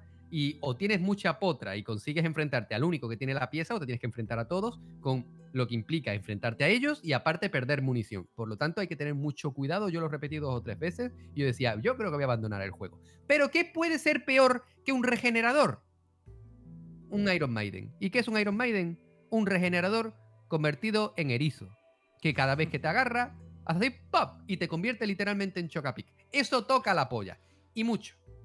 Bien, en la isla, después de recorrer largos pasillos, después de recorrer laboratorios que dan mal rollo, porque sí, no es un Resident Evil, sino tiene un laboratorio. Ya. Tal cual, y eso es cierto. Llegamos a una especie de mm, ruinas, ¿vale? De, de una civilización anterior, y aquí nos enfrentamos a Krauser. ¿Por qué? Porque Krauser está con la secta de Salas, de, de, De los iluminados. De los iluminados, exactamente, de, de- de este buen hombre, ¿vale? Que es un pedazo de hijo de la gran puta. De Sadler. Bien, nos enfrentamos a él mientras, mientras pues, tenemos que ir atacándolo de distintas formas. Él también nos dispara, nos, nos hace ataques cuerpo a cuerpo, hasta que llegamos a la parte final del combate en la que, em, en la que Krauser se revienta la mano de las pajas. Se revienta las manos de las pajas y le sale una especie de, de, vamos a llamarlo espada, ¿no? De, de la, de la mano, ¿vale? Es una cuchilla enorme, pero nos enfrentamos a él y, por supuesto, Leon vence. En este momento me parece muy bien porque durante todo el juego, cada vez que nos hemos encontrado con Krauser, llama a Leon novato, pero en última instancia, en sus últimos estertores, lo llama Leon, dando a entender que ya no es un novato, sino todo un maestro y que ha conseguido derrotarlo teniendo él superioridad, porque él tiene un virus que le da literalmente poderes y Leon con su experiencia consigue derrotarlo. A partir de aquí vienen distintas partes en el juego, eh, distintos combates, nuevos enfrentamientos. Hay una parte que me dio muchísimo coraje en el que eh, tienes que eh, pasar por un sitio donde hay como sacos de cadáveres colgados del techo con estos regeneradores. Y claro, yo no lo sabía, tú tienes que abrir una palanca para abrir una puerta, pero cuando pasas hace ruido y, se, y aparecen estos regeneradores y te, te revientan. Yo no sabía que puedes ir con sigilo hasta que lo probé. Digo, ah, qué susto, chaval. Y fui con mucho cuidado y puse, pude hacerlo sin tener que enfrentarme a nadie. Crucé la puerta, se cerró y digo, uh, canela, de puta madre. Continuamos en el juego hasta que llegamos al punto final en el que Ada, que ha sido secuestrada, porque aquí si no te secuestran no, no, no eres protagonista, por eso el equipo de fútbol perdió. Claro. ¿Vale? E, eso es importante y no se cuenta en el lore. Leon, ¿cómo puede ayudar a una hada colgada a varios metros de altura por un tobillo? ¿Cómo puede hacerlo? Lo más normal sería bajar esa cadena, ayudarla. No, él le pega un tiro a la cadena y a tomar por culo hada. Que yo creo, sinceramente, que los malos la pusieron ahí precisamente para eso, para que se entretuviera, para que dijera, venga, voy a bajarte poco a poco. De hecho, yo creo que ya estaba ahí el, el malo maloso con un botón en plan eh, te voy a ayudar a bajarla si me das, no sé qué. Yo ya me estaba imaginando ahí la película montada y va Leon y dice, toma por culo, disparo y ya está. No, Exactamente. Le jodió el plan malvado, tío. Le jodió antes el plan de malvado. todo esto, antes de todo esto, ya pudimos reencontrarnos con Ashley. Y además, aquí ella eh, interpreta un papel muy importante porque llegan a una sala donde Luis había creado una máquina para destruir al parásito. Mm. Y este, esta máquina, ¿qué es lo que hace? Es una luz es una especie de láser súper potente que te atraviesa y mata al, parásito, porque Leon ya estaba siendo casi, casi, casi controlado. Por lo tanto, cuando conseguimos rescatar de la secta a Ashley y la llevamos a esta, a esta sala de Luis, Leon la cura, pero pierde el control, cae desmayado y es Ashley la que durante el tiempo en el que Leon está fuera de, fuera de sí, lo pone en la silla, utiliza el láser y lo cura. Eso es muy importante. Sí, Menos porque Leon curó a Ashley, entonces es un poco. Exactamente. Mm. Pues bien, ya con Ashley con nosotros, con Ada salvada, vamos camino del combate final contra Sadler, que se convierte en un tiranosaurio Rex prácticamente lleno de tentáculos. El paraíso de una peli porno en Tai, ¿vale? Pero dentro de Resident Evil, para que nos entendamos. Mira, tú te reído como sabes por dónde voy. Bien, aquí utilizamos nuestras armas y en un momento determinado, cuando parece que está todo perdido porque la isla va a ser destruida porque Sadler le ha dado al botón rojo, nunca le deja al botón rojo, nunca, nunca, jamás. Pues Ada, nuevamente, igual que hizo en el 2, nos da un pequeño regalo, un lanzamisiles, pero si lleva todo el juego con lanzamisiles, Ada, vete a tomar por culo. Le metemos un misilazo a Sadler, es destruido, se le cae una, un vial con este virus, que yo no sé dónde lo tendría metido, no me lo quiero imaginar. Yo sí lo sé. Y, Claro, pero se uy. sabe en la secuela del 4, ¿sabes? Claro, claro, sí, sí, sin Por duda. el culo se le hincó. Sí, Y se le hincó bien hasta el fondo. Cae eso y Ada dice la realidad. Ella estaba ahí para conseguir una muestra de la plaga, que, porque la han enviado y la ha enviado un personaje bastante importante de Resident Evil, pero no vamos a decir quién. Los que conozcáis el juego ya sabréis quién es, pero nosotros no vamos a decirlo Ujú. para dejaros esa sorpresa. Para mí es un giro típico de Metal Gear Solid 2, ¿eh? Absolutamente. Es como si Ocel- eh, Ocelot saliese. Claro. Sí, señor presidente. Pues algo parecido, pero sin que sea un presidente. No, no, no. Que igual la gente piensa que es el presidente. No, No, no, no, es, lo tranquilos, no es. tranquilos. No, es muchísimo mejor. Sí. Eh, Ada desaparece porque se marcha en un helicóptero, como no. Y nosotros nos vamos de la mejor manera posible junto con Ashley, que es en una moto de agua. Claro que sí. Hay Sí, final típico de Metal Gear Solid 1, que, que estás Sí. ahí con Meryl en la moto de nieve, pues aquí de agua, hostia. Vamos. Exactamente. Y, y tiene intención de ir desde España hasta Estados Unidos en moto de agua, por supuesto, porque todo el mundo sabe que el combustible dura siempre. Y aquí termina el juego. Hemos avanzado a toda pastilla a lo largo de la narrativa de, este juego porque de verdad que es fantástico. Cuando hemos hecho especiales, por ejemplo, de Resident Evil 1, por ejemplo, nos centramos muchísimo porque es que Resident Evil 1 ya tiene muchísimo tiempo y, y es necesario conocer los orígenes de la saga. Pero en este 4 Remake lo suyo es no saber lo que os esperáis y lo hemos hecho completamente a propósito para que podáis disfrutar de todo. Sois consciente que los, e- los enemigos en los juegos van a ser destruidos por el protagonista, por lo tanto, no es ningún misterio que todos ellos hayan acabado muertos a mano de Leon, pero todo lo que hay durante el juego queremos que sea sorpresa y que lo podáis disfrutar vosotros mismos. Por eso decimos que en estos especiales, en esta nueva temporada, son libres de spoilers entre comillas, porque aunque os estamos diciendo cómo empieza y cómo acaba el juego, todo lo que hay durante es sorpresa. Es como hacerte un bocata. Tú tienes, tú estás viendo el pan, pero no lo que hay dentro, que es precisamente la gracia del bocata. Esto es el especial, en este caso, de Resident Evil 4 Remake, que esperamos que os haya gustado, que esperamos que hayáis disfrutado y que esperamos que si no habéis jugado, lo hagáis a la mayor brevedad posible porque es una obra maestra.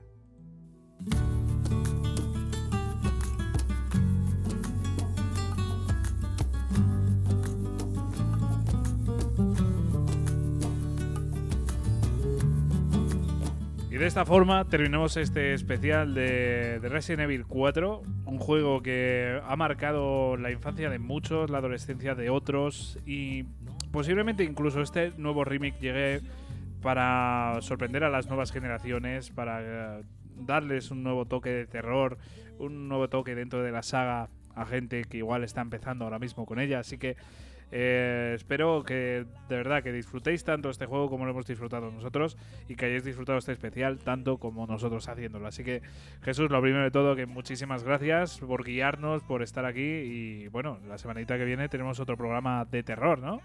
Hombre, faltaría más porque, por supuesto, seguimos en el mes de terror y esto hay que celebrarlo por todo lo alto y vamos a intentar por todos los medios que se, que se pueda celebrar de una forma que a todos os guste, que os sorprenda y que por lo menos os haga disfrutar. Muchísimas gracias a todos, muchísimas gracias Javi, nos vemos en el siguiente. Nos vemos, Jesús. Y es que en el último especial de terror vamos a tener un contenido bastante, bastante interesante. Estad muy atentos. Y aunque sea un especial, vamos a hablar de, un videojuego. Va a estar eh, libre de spoilers. Ese os eh, recomiendo muchísimo que, que le echéis un buen vistazo porque además vamos a colaborar con una muy buena gente. Así que estad muy atentos aquí explorando videojuegos.